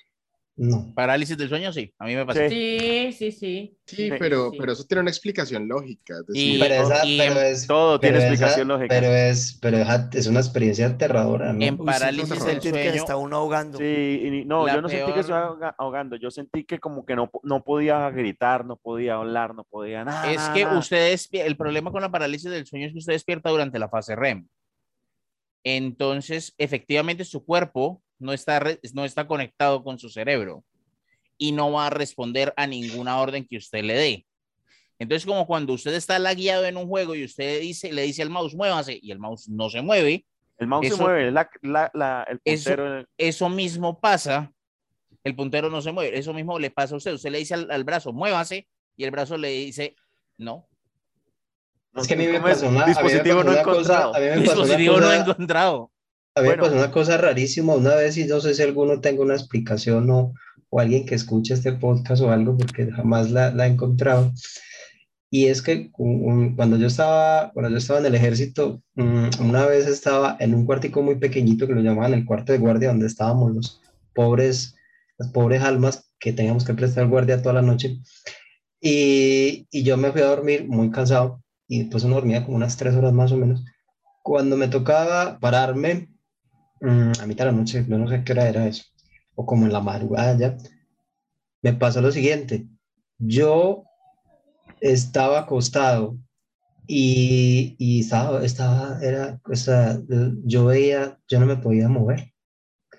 O sea, yo no me podía despertar, pero yo veía a todos los compañeros organizándose y alistándose y yo seguía acostado. Lo raro era que nadie me llamaba, pues nadie me, me tocaba o me decía, hey, hora de, de, de, de pararse o qué, o levántese. Mm, mm. Y ya todos estaban terminando de alistar y todo. y Yo estaba ahí tirado. e- es aterrador porque, porque uno piensa que se murió. Porque es que esa es como la idea que uno le llega, me morí. Hay una porque- canción de Warcry que cuenta algo así. No sé si eso sea común, le pasa a todo el mundo o qué, porque yo estaba viendo todo, o sea, estaba viendo el cuarto, era como si tuviera los ojos abiertos, pero no me podía mover, no, no podía, no podía levantarme, no podía gritar, no podía nada. Eso, eso es una de las experiencias más aterradoras que he tenido yo. Yo, eh, durante un episodio de parálisis de sueño, eh, Eh, un momentico, Johan tiene bastante sonido de fondo. Si quiere, muteese voy, voy, mientras tanto. Dale. durante un episodio de parálisis de sueño, yo desperté y yo estaba rodeado por sombras con ojos rojos. Y ha sido una de las experiencias más aterradoras de mi vida. Y si no es porque después de que me pasó, entro a internet y leo que eso es normal durante una, un caso de parálisis de sueño, sinceramente no hubiera podido volver a dormir. Es totalmente aterrador. O sea, y muchas de, muchas de las, de las abducciones extraterrestres, sí, o sea, una de las explicaciones que le dan a las abducciones extraterrestres es esa. Eh, durante la Edad Media la gente despertaba y veía a la bruja o veía al muerto sentados encima de ellos. En el, la psiquis colectiva eso ya no ocurre, pero sí tenemos casos de abducciones extraterrestres. Entonces, mucha gente que despierta en medio de una parálisis y se ve rodeada de hombrecitos grises que vienen a hacerle experimentos, realmente están teniendo es una, un episodio de parálisis de sueño, están viendo algo despiertos, o sea, ellos están despiertos, pero están soñando y no tienen control sobre su cuerpo. Entonces, eso después cuando vuelven a, dormir y vuelven a despertar, lo recuerdan como un episodio de abducción. Bueno, sí. Bueno, para continuar, hay veces que los sitios, los lugares, los pueblos, ciudades en los que nosotros vivimos tienen historias, cuentos, leyendas, mitos, historias felices, historias tristes y terroríficas como la que nos trae hoy Daniel. ¿Yo? Ah, cierto. bueno, sí, tengo, tengo una historia. Tengo una historia. Lo que pasa es que eh, para los oyentes y personas que nos vean, quiero aclarar que yo soy muy malo contando historias. Entonces, seguramente se van a aburrir un poquito. Pero sí les voy a contar. ¿Se escucha algo el sonido de fondo? Sí. Sí. Todos podemos compartir sonido. Listo, vale, perfecto. Bueno, eh, esta es una historia muy bonita que escuché estando en Montreal, donde vivo. Son de esas historias tiernas. Digamos que eran dos personas que vivían en, en, en Montreal en el año 1879. Eh, dos chicas que compartían eh, un apartamento una habitación más bien, era una casa de varios pisos. Eh, este, este sector se caracterizaba por tener muchos, muchas fábricas, fábricas de, de harina y fábricas en general. Y las personas que caminaban en las noches en la calle eran sobre todo chicas que, que les gustaba la alegría. Eh, y hablo de la alegría como de daban placer y alegría a otras personas. A la alegría que le gusta a Johan. Este es el cuento de, de dos chicas eh, prostitutas que un día se encontraron una persona que venía de Irlanda y decidieron llevárselo para su casa. Y pareciera ser la historia común y corriente de tres personas muy ebrias que llegan a una casa. Sin embargo, pasadas las 2 de la mañana, las personas de abajo empiezan a escuchar golpes muy fuertes, como golpes de, golpes secos. Y es tan fuerte el golpe que empieza a desquebrajarse el techo del, de las personas que vivían en el piso de abajo. Ahora, pues seguramente las casas eran muy mal hechas porque para que se rompa el piso a punta de golpes debe ser muy duro. El caso es que empieza a gotear sangre de, de, esa casa, eh, de la parte de arriba de, del techo. Llaman a la policía y justo antes de que llegue la policía se escucha un sonido especial eh, y es una señora gritando, por fin, por fin te he matado. Te lo mereces. De nuevo, yo soy muy malo contando historias de terror. Continúe. El caso es que más que historias de terrores es la historia de esta señora que se llamaba Mari, que vivía junto con eh, Stephanie, si no estoy mal. Eh, cuando llegó a la policía se dio cuenta que a Mari le faltaba una mano y le faltaba su cabeza. Eh, no se sabe si fue la compañera o la persona con la que habían salido que le quitó la cabeza eh, y las puso en una cubeta a un lado para que no se desangraran tanto. Eh, básicamente esa es la historia, la historia de Mary sin Headless Mary o Mary sin cabeza, que después de esa época todas las noches deambula por las calles de Montreal, específicamente en el sector de Greenfield Town, eh, buscando su cabeza y anda recogiendo las cabezas de los niños que caminan solos por la calle, sobre todo cada 26 de junio, que fue el día de la muerte de Headless Mary. Pero el problema es que derrumbaron su casa, entonces ella se perdió en el, en el, en el espíritu y en, y en, lo físico de la, de la ciudad. Entonces cada siete años, específicamente Headless Mary vuelve a buscar las cabezas de los niños para ver si puede reemplazarla por, por su cabeza, por su cabeza perdida. Pues, perdón. Esa fue Headless Mary. Esa es la historia mía de, de, La Mujer Sin Cabeza. Una historia de la vida real, realmente sucedió en Montreal y cada, en el 2019 se hizo una, una, no sé cómo se dice, una como una trasnochada, una reunión especial en los sectores para buscar a la chica sin cabeza. Obviamente, más que haber encontrado chicas sin cabeza, pues toda esta gente aprovechó para reunirse en el pub de al lado y tomarse unas cervezas y, y hacer una parranda. Fue patrocinado por el pub de al lado. Sí, básicamente. Venga, hay que montar un negocio que se llame así, el pub de al lado. La, es la historia de una chica que perdió la cabeza. Literal. Ahora, el, el eh, Johan está muteado.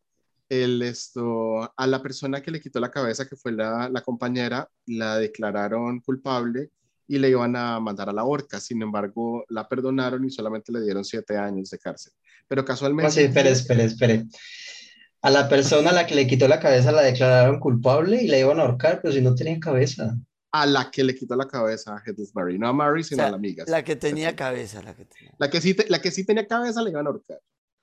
Pero decidieron que no la ahorcaban y su fecha de ahorcamiento era el 7 de diciembre de ese año, 1879.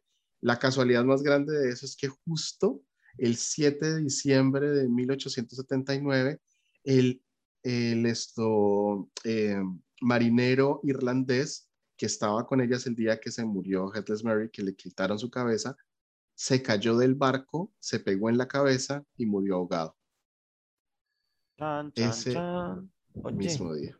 oiga, ¿saben Y, que se pero se cayó del barco y se pegó en la cabeza contra qué.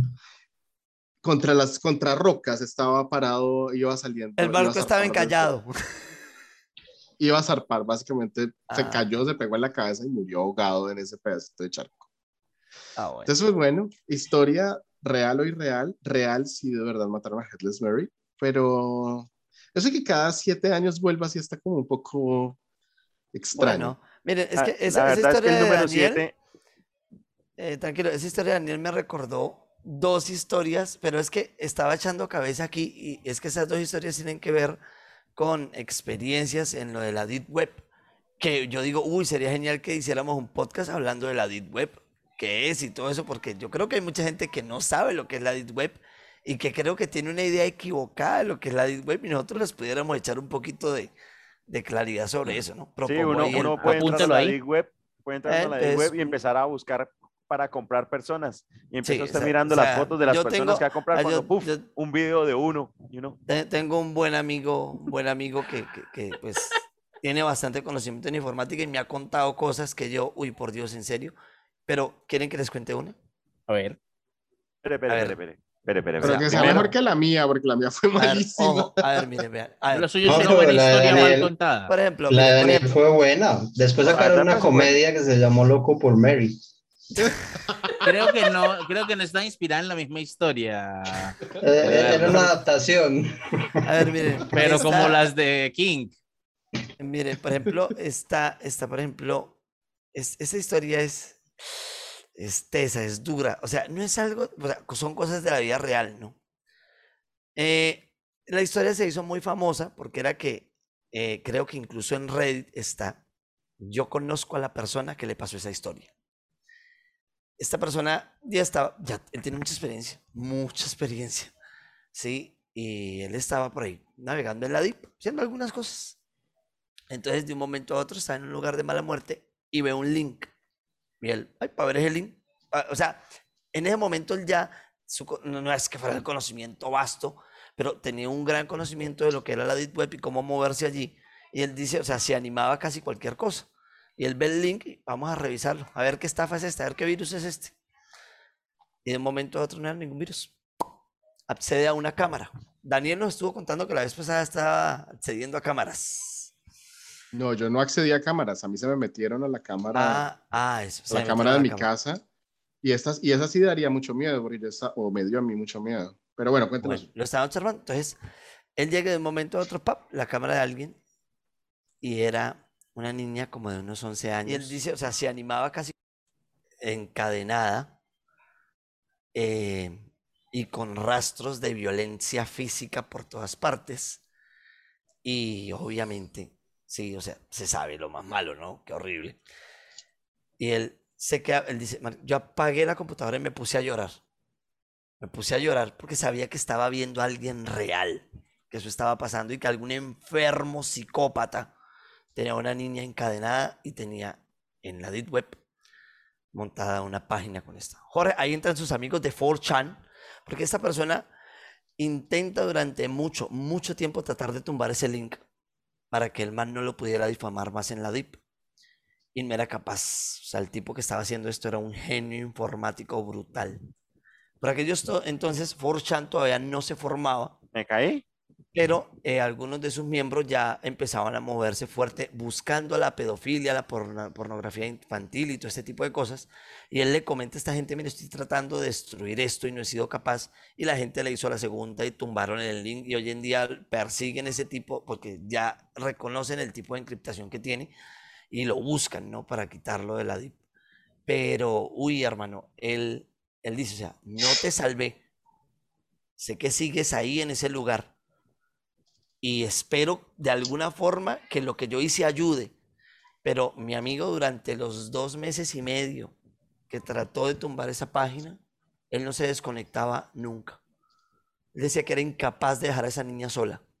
Que de alguna forma, así fuera desde la, desde la distancia, él tenía que acompañarla. Que cuando el tipo llegaba a violarla y a golpearla y todo eso, o sea, él decía que se enfurecía, se divorció de su esposa. Sí, o sea, eso le dio durísimo, eso le dio durísimo porque pues, lo estaba destruyendo mentalmente. O sea, él tenía que tumbar ese enlace porque si no, no hubiese, no, no, no hubiese sido capaz de desconectarse de eso. Horrible que pase, pero es una historia de terror real, de cosas que sí realmente pasan, de gente enferma en este mugroso Oye, es que las historias de terror reales son mucho más terroríficas Sí, o sea, realmente son terroríficas. O sea, las uy, yo he escuchado unas historias cosas que, uy, por Dios. de terror paranormal. Sí. Es que el, uno de los principales aspectos del terror es el terror casual, es el terror en el que el monstruo, no hay un monstruo, sino que el monstruo es una persona. Una persona. Sí. ¿Mm? eh, en, no me acuerdo si es en Taipei o en Singapur, hay un loco experto en artes marciales que lleva muchos muertos, muchos, muchos muertos. En Hong Kong, perdón, no, Hong Kong, no, en, en, en Bangkok, en Bangkok. Gogh. Hay un loco experto en artes marciales que ha matado a mucha gente, mucha, mucha gente. El tipo es un asesino en serie loco. Y mucha gente no, o sea, eh, existe la palabra se lo tragó Bangkok. Entonces imagínense si es fácil ubicar a alguien en Bangkok o que alguien se vaya de fiesta y se pierda y nunca más aparezca. Le van a decir, la policía de Bangkok le va a decir, ah, se lo tragó Bangkok. Ya. Bueno. Terrorífico, no vayan a Bangkok. vez, A lo mejor se lo inventó la porque- policía para no trabajar. Sí, también, pero encauzándonos otra vez porque ya Johan va por allá. Sí, sí, sí. sí. Raro. llegó Se dispersó otra vez. Eduardo, Se ganó el regaño. ¿cuántos Yeti Coins le da a la historia de Daniel? Perdón, que perdón, dice perdón, que es muy malo califique- contándolas, pero a mí me parece Perdón. que está bien contada. Antes de que califiquen, por favor, califiquen la historia, no el mal narrador. Exacto. No, la acá historia. estamos contando, acá eso, no, estamos es que echándole Daniel, la tierra a verdad, todo la el mundo. verdad, desde mi punto de vista estuvo hasta bien contada. Lo que pasa es que a usted de No, le da miedo bien. contarle. Que usted no se tiene fe. Yo Sí, no considero que tiene- no la contó mal. Yo le doy dos. dos Eh, yo, yo le doy dos Yeti Coins también. A mí me gustó la historia. De hecho, me dieron ganas de un Bloody Mary. Deidre, ¿cómo califica la historia de su fan secreto? Que no es No. secreto. No, Que no es secreto. mi fan secreto, no, no, mi fan secreto es este del que está acá. Sí, la Ahí, sombrita que ese. está ahí, que se Pero movió le cuento- se mueve. Le cuento un cuento. Dos. La sombra ya no está o se cambió el cambió sombrero de por de Darth Vader. Se cambió. Está, está No, sí, o sea, no, tiene, no, tiene, ahora está- parece Darth Vader, pero creo que es la cortina la que hace la forma. Es la cortina. Es que está, hoy hay temporada de viento, temporal de viento acá. Mm. Entonces, por cualquier lado se mueve cualquier cortina. Bueno, ¿cuántos Yeti Coins le da a la historia de Daniel? Dos, Dos dos, Yeti dos, Coins. dos, dos. Johan, ¿cuántos Yeti Coins le da a la historia de Daniel? Tres. ¿Y eso por qué tantos? Se trataba de cabezas y no de Dijo, pies. dijo Jorge, dijo Daniel que era un pésimo contando historias, entonces la historia estuvo muy mal contada, hombre. No, imagine que supiera contar historias. No, no, mentiras, mentiras. Esto, la, la historia, eh, ya yo la conocía. Yo ya había conocido, había leído sobre esa historia y pues, ahí no sé, no me pareció tan terrorífica. Bueno. Esto, Jorge, ¿cuántos Yeti Coins le da? Yo le dije, yo le doy dos. Dos es una Yeti Coins. historia, es una historia bien contada, es una historia que sí es bastante clásica. Sí, que es real. Daniel, ¿cuántos, es real, ¿cuántos es real. Yeti Coins le da a usted mismo? ¿Yo me voy a mí mismo? Sí. No, pero No sea, no sea uno. crítico, la Uno. historia. Ah, bueno. ¿Quién va a decir que menos? ¿O que mía? Bueno. Ah, Yo le doy dos Yeti Coins porque aunque Daniel decía que era malo contando la historia, la historia se entendió bien. Uno le el contexto. dos. Y la coge el música. contexto. Lo único pues es la parte donde la, la música y el, es, y el scream. Espera, espera. Bueno. Pero más sin embargo, los tres puntos de Johan lo dejan lejos en la tabla con dos puntos. Yo solo quería que en- quedara detrás de mí. Que Y Y no no lo logró. No lo no logró. No lo logró. No, no logré manipular la... La La métrica. opinión pública. Así que Sí, es que no, no fui capaz de manipular la opinión pública. El... Ahorita que estaban poniendo eh, gritos eh, enlatados, Daniel, quiero... Esto no es una historia de terror, pero esto es un comentario que es bastante creepy. Y es que, por si ustedes no lo sabían, las risas enlatadas, si ustedes escuchan las comedias, las grabaron en los 30s y en los 40s. Están muertos. Entonces, cada vez que usted escucha un montón de risas en un show de televisión, está escuchando un montón de muertos reírse. What the- Si alguna, si alguna persona nos escucha en el 2060, 2070, probablemente también estará escuchando. No, ya estará escuchando los mismos Mucha muertos. gente, mucha gente, persona muerta, muchas personas muertas como nosotros de Yo futuro. escucho personas muertas mucho. Sí, a Beethoven. Uy, Sin Claro. nada. Eh, Todos los días escuchamos a muertos hablar. Los que escuchan a, a, a Diomedes Díaz, eh, Eso, ¿sabes? ¿Entiendes? a Nirvana. Eso. mm. Bueno, hay demasiados. hay muchas, muchas historias que también están Mercury. en el argot. Y pues aunque no son vividas por el interlocutor, a veces se trata de llevar el cuento de la manera más vívida, pero da mucho más impacto, da más miedo cuando la persona que la está contando como es el caso de Jorge Deidri, o el caso de la, de la historia de los pies de Johan, son, lo han vivido en carne propia, pero aparte de eso, esa, voy a poner las comillas, historia ficticia, le dejó marcas, como le pasó a Deidri con sus moretones, pero dejó marcas que siempre van a estar ahí, siempre van a ser latentes. ¿A qué me refiero? Esta historia es de aproximadamente el año 1998. Ocurrió en un puesto avanzado de combate de la Armada Nacional, la Infantería Marina. Eh, la historia ocurrió en la noche. No sé exactamente qué año, qué, qué mes fue. Uno de los guardias de los centinelas estaba en el puesto, el puesto solamente tenía 18 infantes, un suboficial y un oficial. Estaba pendiente de todo el perímetro cuando vio una sombra. Él dio la alarma, pero cuando fue a dar la alarma, no fue capaz. Fue como si se le hubiera sentado el muerto, como si hubiera estado durmiendo y hubiera sentido la parálisis de sueño. El caso es que se empezó, empezó una pelea dentro del búnker. Y en el búnker llegó en ese entonces un cabo segundo. Ahorita pues ya está retirado. Que es un... Yo cuando yo presté servicio llamaba el apellido de Les Barrios, sargento segundo. Se metió al búnker cuando escuchó los ruidos. Y todos dicen que era un ser grande, peludo y con garras, garras largas y filosas. Tanto que en una de las paredes del búnker, el búnker había sido, lo habían puesto alrededor de un esto, de, o sea, losas, losas, baldocines. Y que se, entre los dos infantes que estaban dentro del búnker y el sargento pelearon contra el ente. Cuentan que la pelea, pues, la perdieron, pero porque los no quedó, pero afortunadamente ninguno murió. Cuando estuvieron contándola, dije, al otro día el oficial no les creyó porque pues no había nada, ninguna prueba de que algo hubiera pasado hasta que fueron al búnker. Y el búnker que pues estaba en parte de concreto, en parte de los sacos de arena, tenía unos arañazos en las paredes bastante profundos.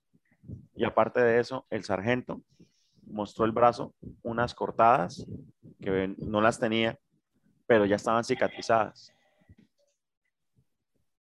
Desde ese día, ese búnker nunca más volvió a ser custodiado directamente. Los infantes se hacen afuera. Y el sargento quedó con su problema porque él quedó con cicatrices en el brazo y en varias partes del cuerpo. Lo raro es que nunca sangraron, nunca, o sea, las heridas se las hicieron esa noche y no sangraron, quedaron cicatrizadas de una vez. Entonces, cuando él lo está contando, aparte de que escogió el momento preciso en un puesto avanzado de combate en otro sitio y la cuenta en la noche en la oscuridad y empieza a llover, ese cuento cala. Cala y más cuando le muestran a uno cicatrices, que pueden ser cualquier cual, cicatriz de cualquier otra cosa, pero pues le deja a uno con la, espinita, la espinita de que sí pudo haber sido. Otra muy parecida, pues pasó con un pelotón de la Bravo, al cual yo pertenecía. Y va como la de Jorge. Yo no creo. Pero alguien más corroboró lo que los demás vieron y en puntos distintos. Estábamos en, un, en una patrulla y en la patrulla empezaron a pasar cosas raras. En la costa se habla mucho de brujas. Y en un momento dado, yo estaba haciendo la guardia imaginaria del de centinelas, o sea, revisando punto por punto de que los centinelas estuvieran cuidando los, los flancos del, del sitio donde estábamos protegiendo. cuando había uno que estaba dormido. Pues eso es un delito. Entonces yo llegué, como soy buen compañero, a despertarlo. Ese tipo no se despertaba. No se despertaba para nada. Y estaba helado en una noche caliente de la costa. Pero estaba helado, frío, frío, frío. Entonces me lo arrastré, lo dejé más cerca de, del- de la zona de seguridad. Le dije a otro que cuidara el, pue- el puesto y empecé a pasar en todos los puntos. Había un, un infante, no recuerdo el nombre en este momento, que él siempre decía que era gnóstico. No sé si ustedes han escuchado sobre esa secta, religión. sobre la Ninguna de las dos cosas. la gnosis. Y él, siempre nos contaba historias de que ellos esto veían, peleaban, veían, veían a las brujas, que podían echarle rezos a las brujas para alejarlas. Entonces él estaba, él estaba en, en- en esa guardia. Él- yo me fui para, para donde él estaba. Le dije, ¿qué ha visto de raro? Y dijo, aparte del, del chulo ese que acabó de- de pararse allá en la cerca, yo me coloqué el visor nocturno y yo no vi nada. Nada, nada, nada. Cuando dijo, mire la sombra. Yo, yo no veía la sombra, yo veía la sombra de, de la, de la cerca porque la, la luna le, le, le producía cierta luz. Bueno, y mire, de la sombra acaba de salir una vieja. Pero yo le disparo y no le voy a hacer nada. Yo pues, al principio dije que estará fumando ese tipo, pero después lo veía con esa seriedad. Entonces dije, pendiente, no voy a disparar. Si se acerca, ahí sí ya, ya dispara. Me fui para, estaba, estaba hablando con él, Primero diciéndole eso a dispara y luego pregunte quién es. No, sí, es que primero tiene que asegurarse, si se acerca, o sea, ahí sí dispara. Cuando escucho un grito en el otro lado de- del campo, voy corriendo para allá y el tipo, y el infante que estaba ahí decía, de la sombra, de la sombra del chulo salió una bruja, de la sombra del chulo salió una bruja.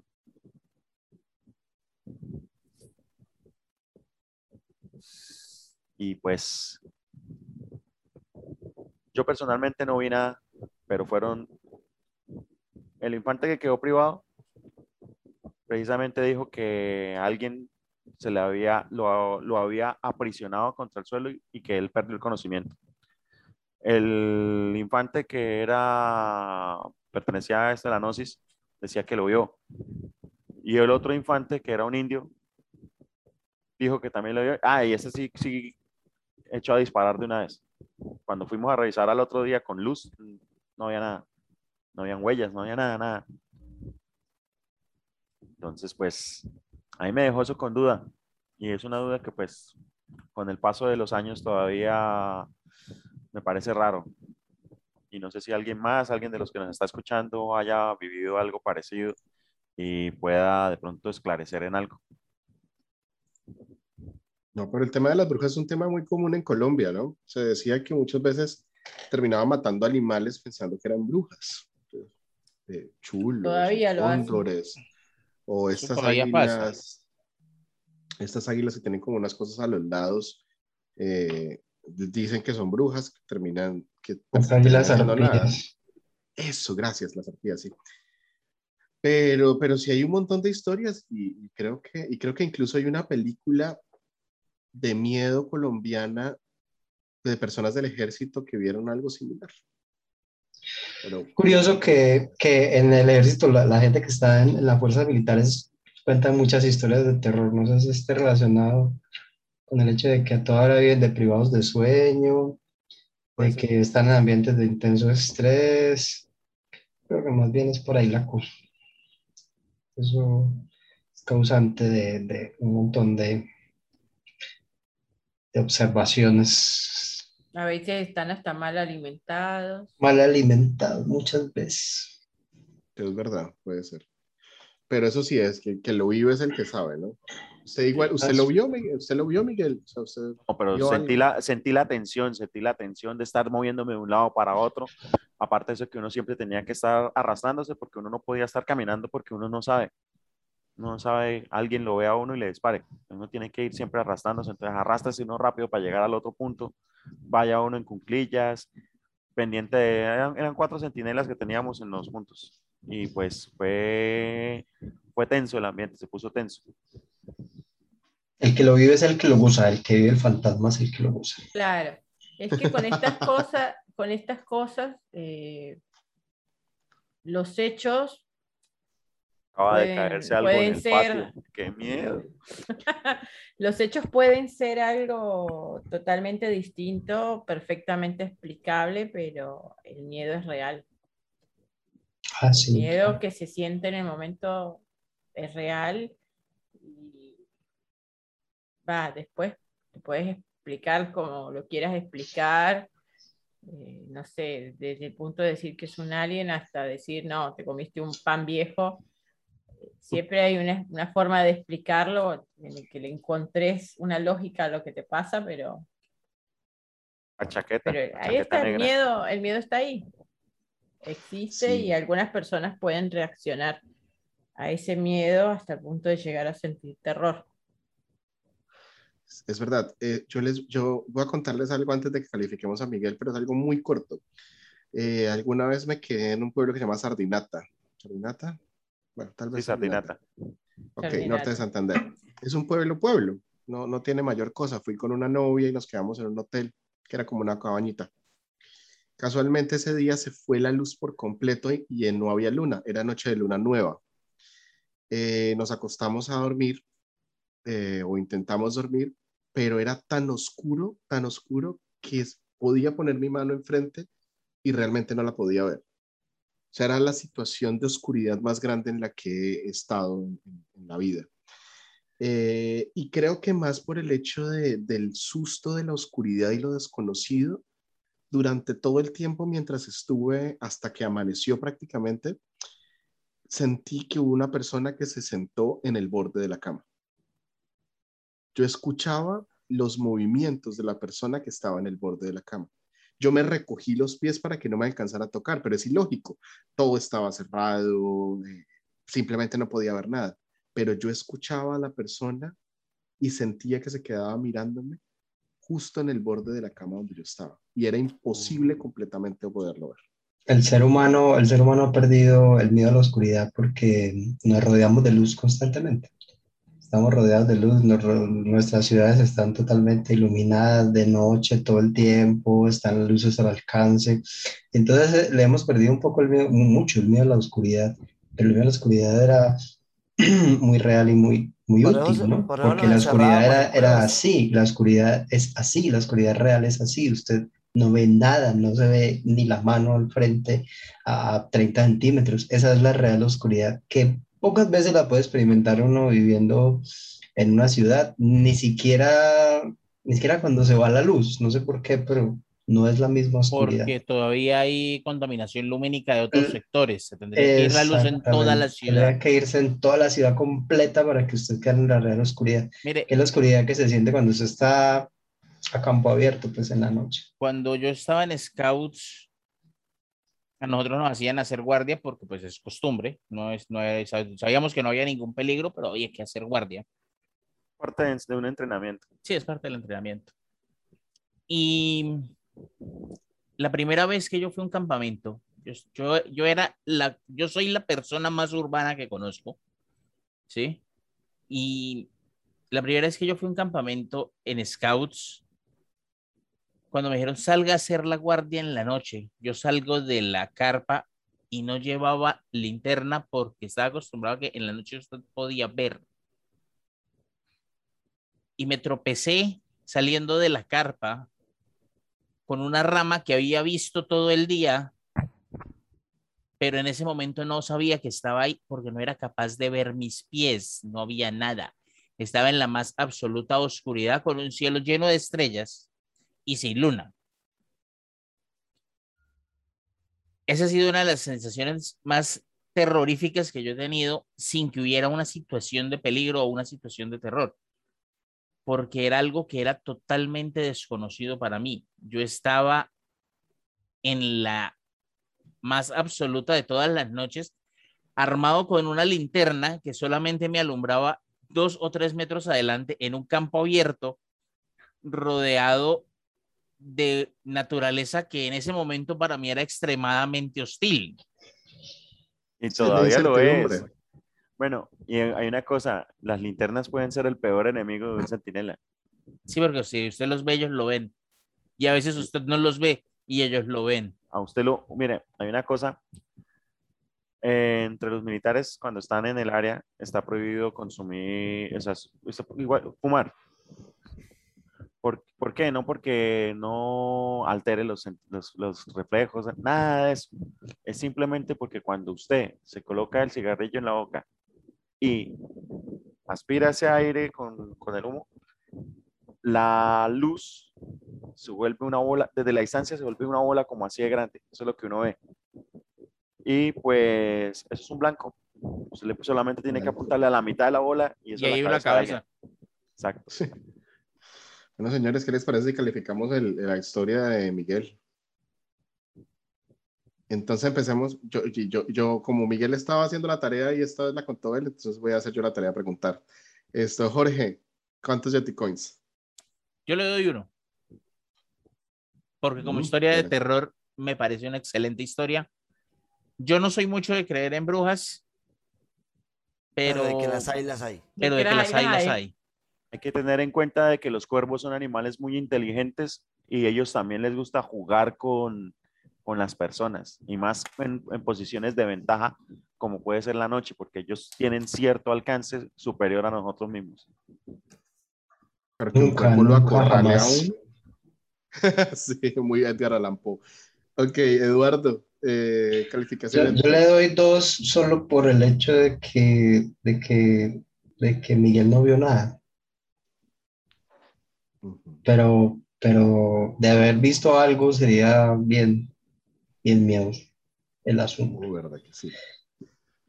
O no lo invitaron a la, a la farra de los que, del que se quedó del dormido pan- y el que No estaba el viendo, pan. el que quedó dormido y el que No estaba viendo ese brujas eran, estaban consumiendo algo y no lo invitaron a él y por eso es- Estaban fumando lo que estaba prohibido. lógica. Tiene bastante lógica. puede ser. Eh, af- desafortunadamente en las fuerzas militares se ve mucho el consumo de drogas.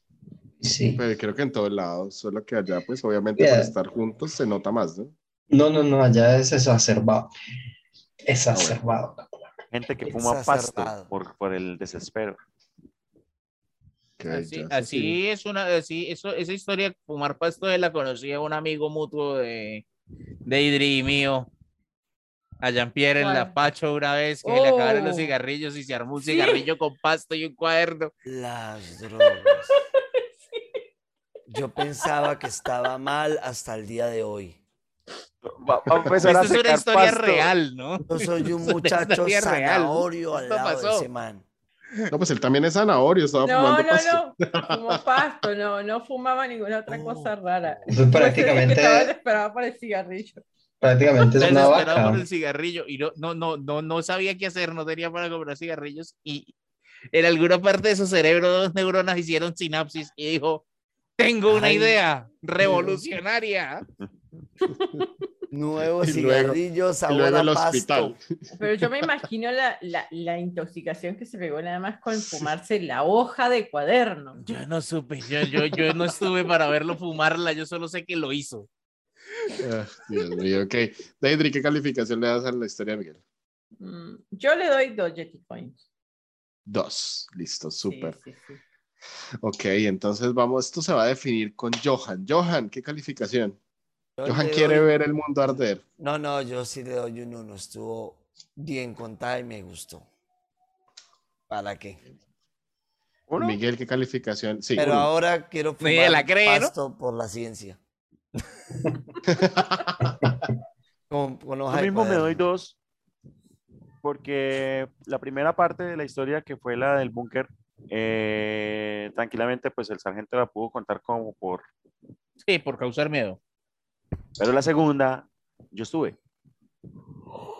Como yo no vi Ahora nada, pero yo, sen- siete yo yo sen- yo sentía como, como esa, esa sensación de que algo, ma- que algo está pasando, algo está mal y puede ir a peor. Sensación de urgencia. Sí, entonces yo por eso Bueno, me doy yo- dos puntos porque no vine a- apo- aportando lo que dijo Eduardo. ¿Cuánto tiempo llevamos? Dos horas y ya son Dos horas y 14. Sí, estamos Daniel, bueno, ¿usted sí, cuánto calificación. ¿Cómo nos calificaciones? Eh, bueno, como momento, Johan, pues Johan siempre no le gusta que uno ni, ni termine el, el cierre. Ni siquiera sabemos cali- quién, cuántos Yo, puntos sacó. Buscando- Buscando, ¿Cuánto- cuánto estoy buscando el regaño de Deidre. Yo lo voy a, sí, eso veo. Yo voy calificando, eh, la califico con uno, pero no por el, no porque me parece que sea una historia real, sino porque me parece que vivir en el, en esa situación del ejército en la que, en la que uno tiene que estar con los compañeros en un miedo constante a que le pueda pasar algo y no precisamente algo sobrenatural, debe ser algo traumatizante.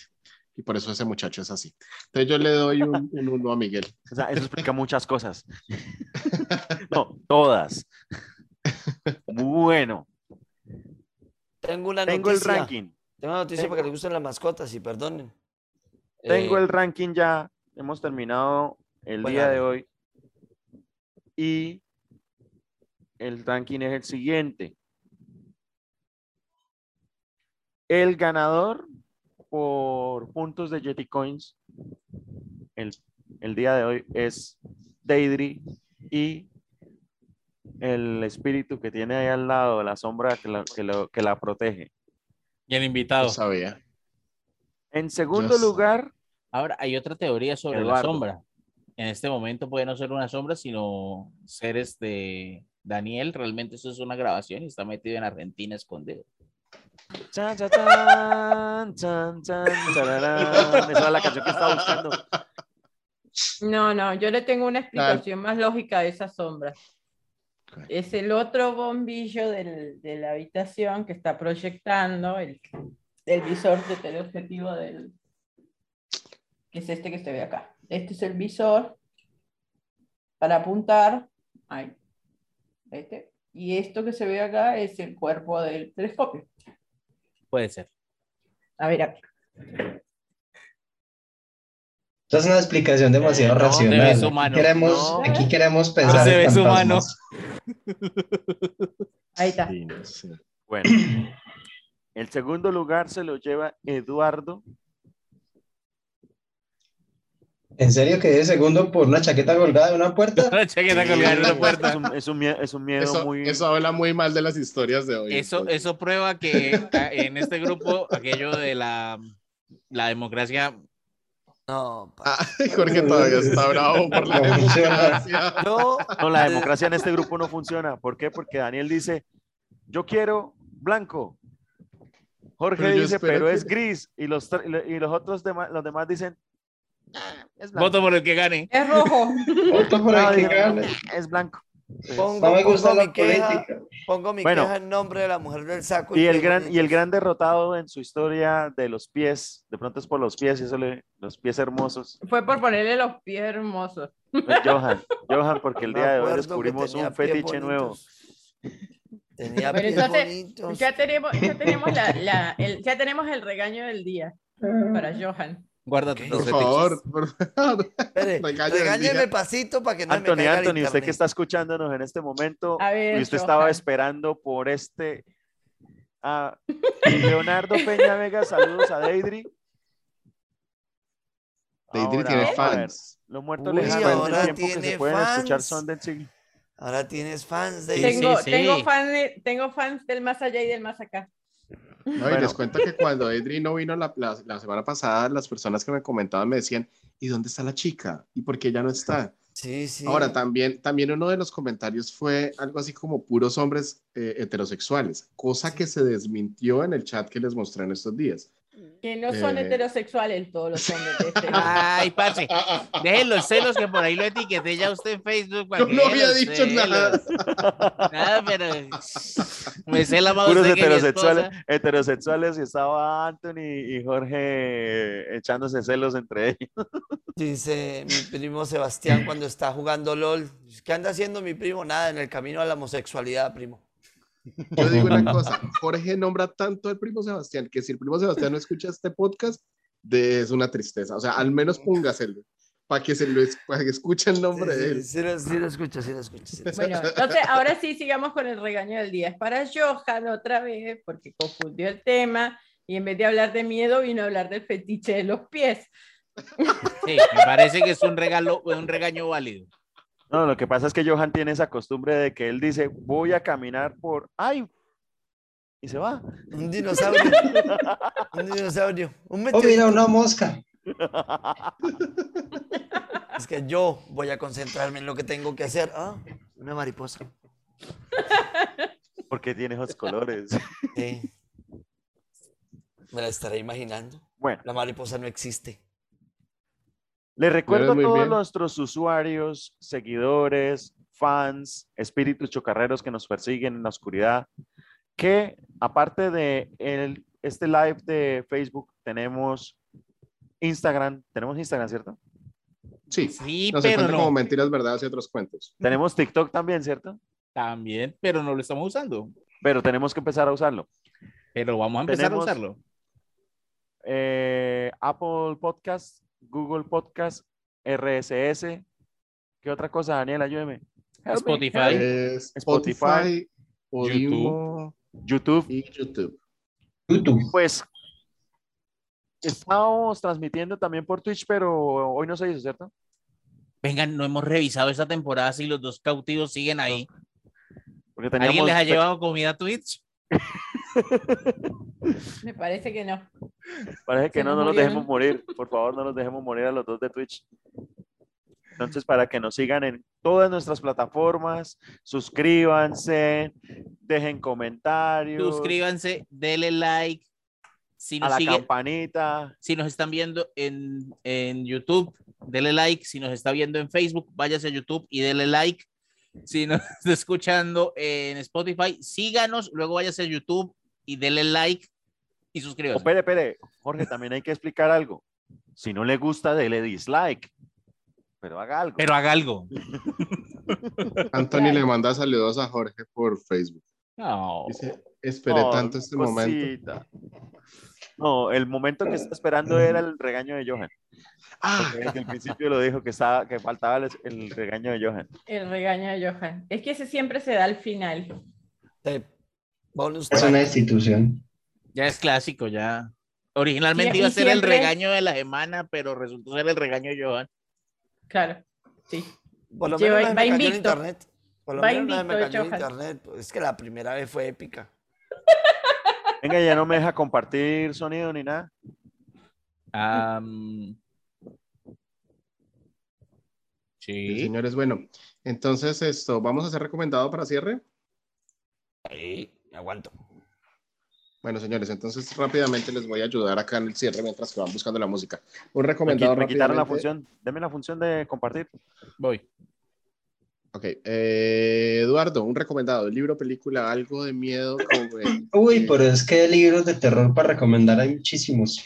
Muy buenos. Yo su les favorito. recomiendo, les recomiendo muchos. Recomiendo, les recomiendo Clive Barker, un gran au- autor de, de terror. Unos libros ter- terribles, son muy, muy fuertes. Muy fuertes. Eh, sobre todo las crónicas de sangre. O bueno, no sé si libros de sangre creo que se llaman. Los libros de sangre. Pues tienen unas historias, una cosa, pues nomás hay que ver los títulos de los libros. Uno se llama El tren de carne de medianoche. El otro se llama El blues de la sangre de cerdo. Y el otro, hay uno que se llama Terror, así con, así nomás. O sea que no necesita más explicación. Y otro es Restos Humanos. Y, y hay más, esos son creo que los del primer, los del primer tomo. Son como tres tomos, algo así muchas historias muy, muy, muy, muy, buenas de terror. Que quiera cositas impresionantes así, las pueden ver. Súper, súper, muchas gracias. Eh, Deidre, un recomendado de terror, libro, película. Hay muchos, como decía Eduardo. Bueno, Eduardo recomendó unos cuantos libros. Yo voy a recomendar una película, eh, El Resplandor. Definitivamente de ese género, por ahora sigue siendo mi favorita y véansela. Está muy, muy buena. Hay muchas referencias en muchas otras películas, series de televisión, eh, animados, hay muchas referencias a, a esta peli. Es una peli de, de culto, así que véansela. Y como siempre, o sea, si, si salió en Los Simpsons, está buena. Oye, ¿y te gustó la segunda parte? No me la vi. Ok, súper recomendada. No soy muy, no soy muy fan de las secuelas de las películas de terror. Pero esta estuvo buena, bien recomendada. Ok, Johan, recomendación de película, libro. Do- dos libritos, dos libritos. Uno, léanse el Necronomicon. Uy, es un clásico. Y oye, la música electrónica que tenemos de fondo. ¿O solo la escucho yo? Si es Todos. verdad que Hola, escucha, escucha usted. ve, una, ve un música? mosquito y dice, ay, mira, ay, adiós. Ay, qué raro, no sé. Y ¿Qué nada, música? eh, un, libro, un libro muy bueno de terror del que pasó en realidad en la Segunda Guerra Mundial. Esto, Diario del Fin del Mundo. Uf, ese libro es buenísimo. Es de Mario. Mendoza. Se lo recomiendo, leanlo. Uf, muy bueno. Súper bien. Eh, esto, Miguel, recomendado. Estaba a punto de recomendar un juego de video, pero es que me- se me olvida el nombre. Eternal Darkness. No, para- es parecido, es esto en el mí. espacio. Among Us. Uy, No, Among es Us. de- es terror ¡Es cuando lo matan a uno. terror! Que lo peor- lo Among peor es Us un juego, o sea, la trama, la, trama de Among Us es una cosa de terror espantosa. O sea, usted está en una nave con un extraterrestre que cambia de forma y puede ser cualquiera de la nave. Eso es Alien, eso es de Tink. la forma en la es- que mata, la forma en la que ¿Qué mata, y veces los corta por la mitad. Sí, eso es Alien, es Alien, es la historia de Alien, claro. Y la cosa, los dos enrolladitos en rondando la nave. Fantasmas rondando la nave haciendo cosas, haciendo Mis las hijas son tareas. felices jugando esa vaina y cuando encuentran impostor, impostor, impostor, se la cantan cuando lo descubren. No sé si eso habla muy bien de nosotros o muy mal si lo hemos jugado. Porque si lo juegan niñas y lo jugamos nosotros, creo que no es una muy buena cosa. Yes, lo Ok. juegan mis hijas. Bueno, Miguel. pues la verdad, eh, hay una saga de juegos de video que es del espacio. En este momento se me está olvidando el nombre, pero yo estoy rodeado de gamers que pueden decirme.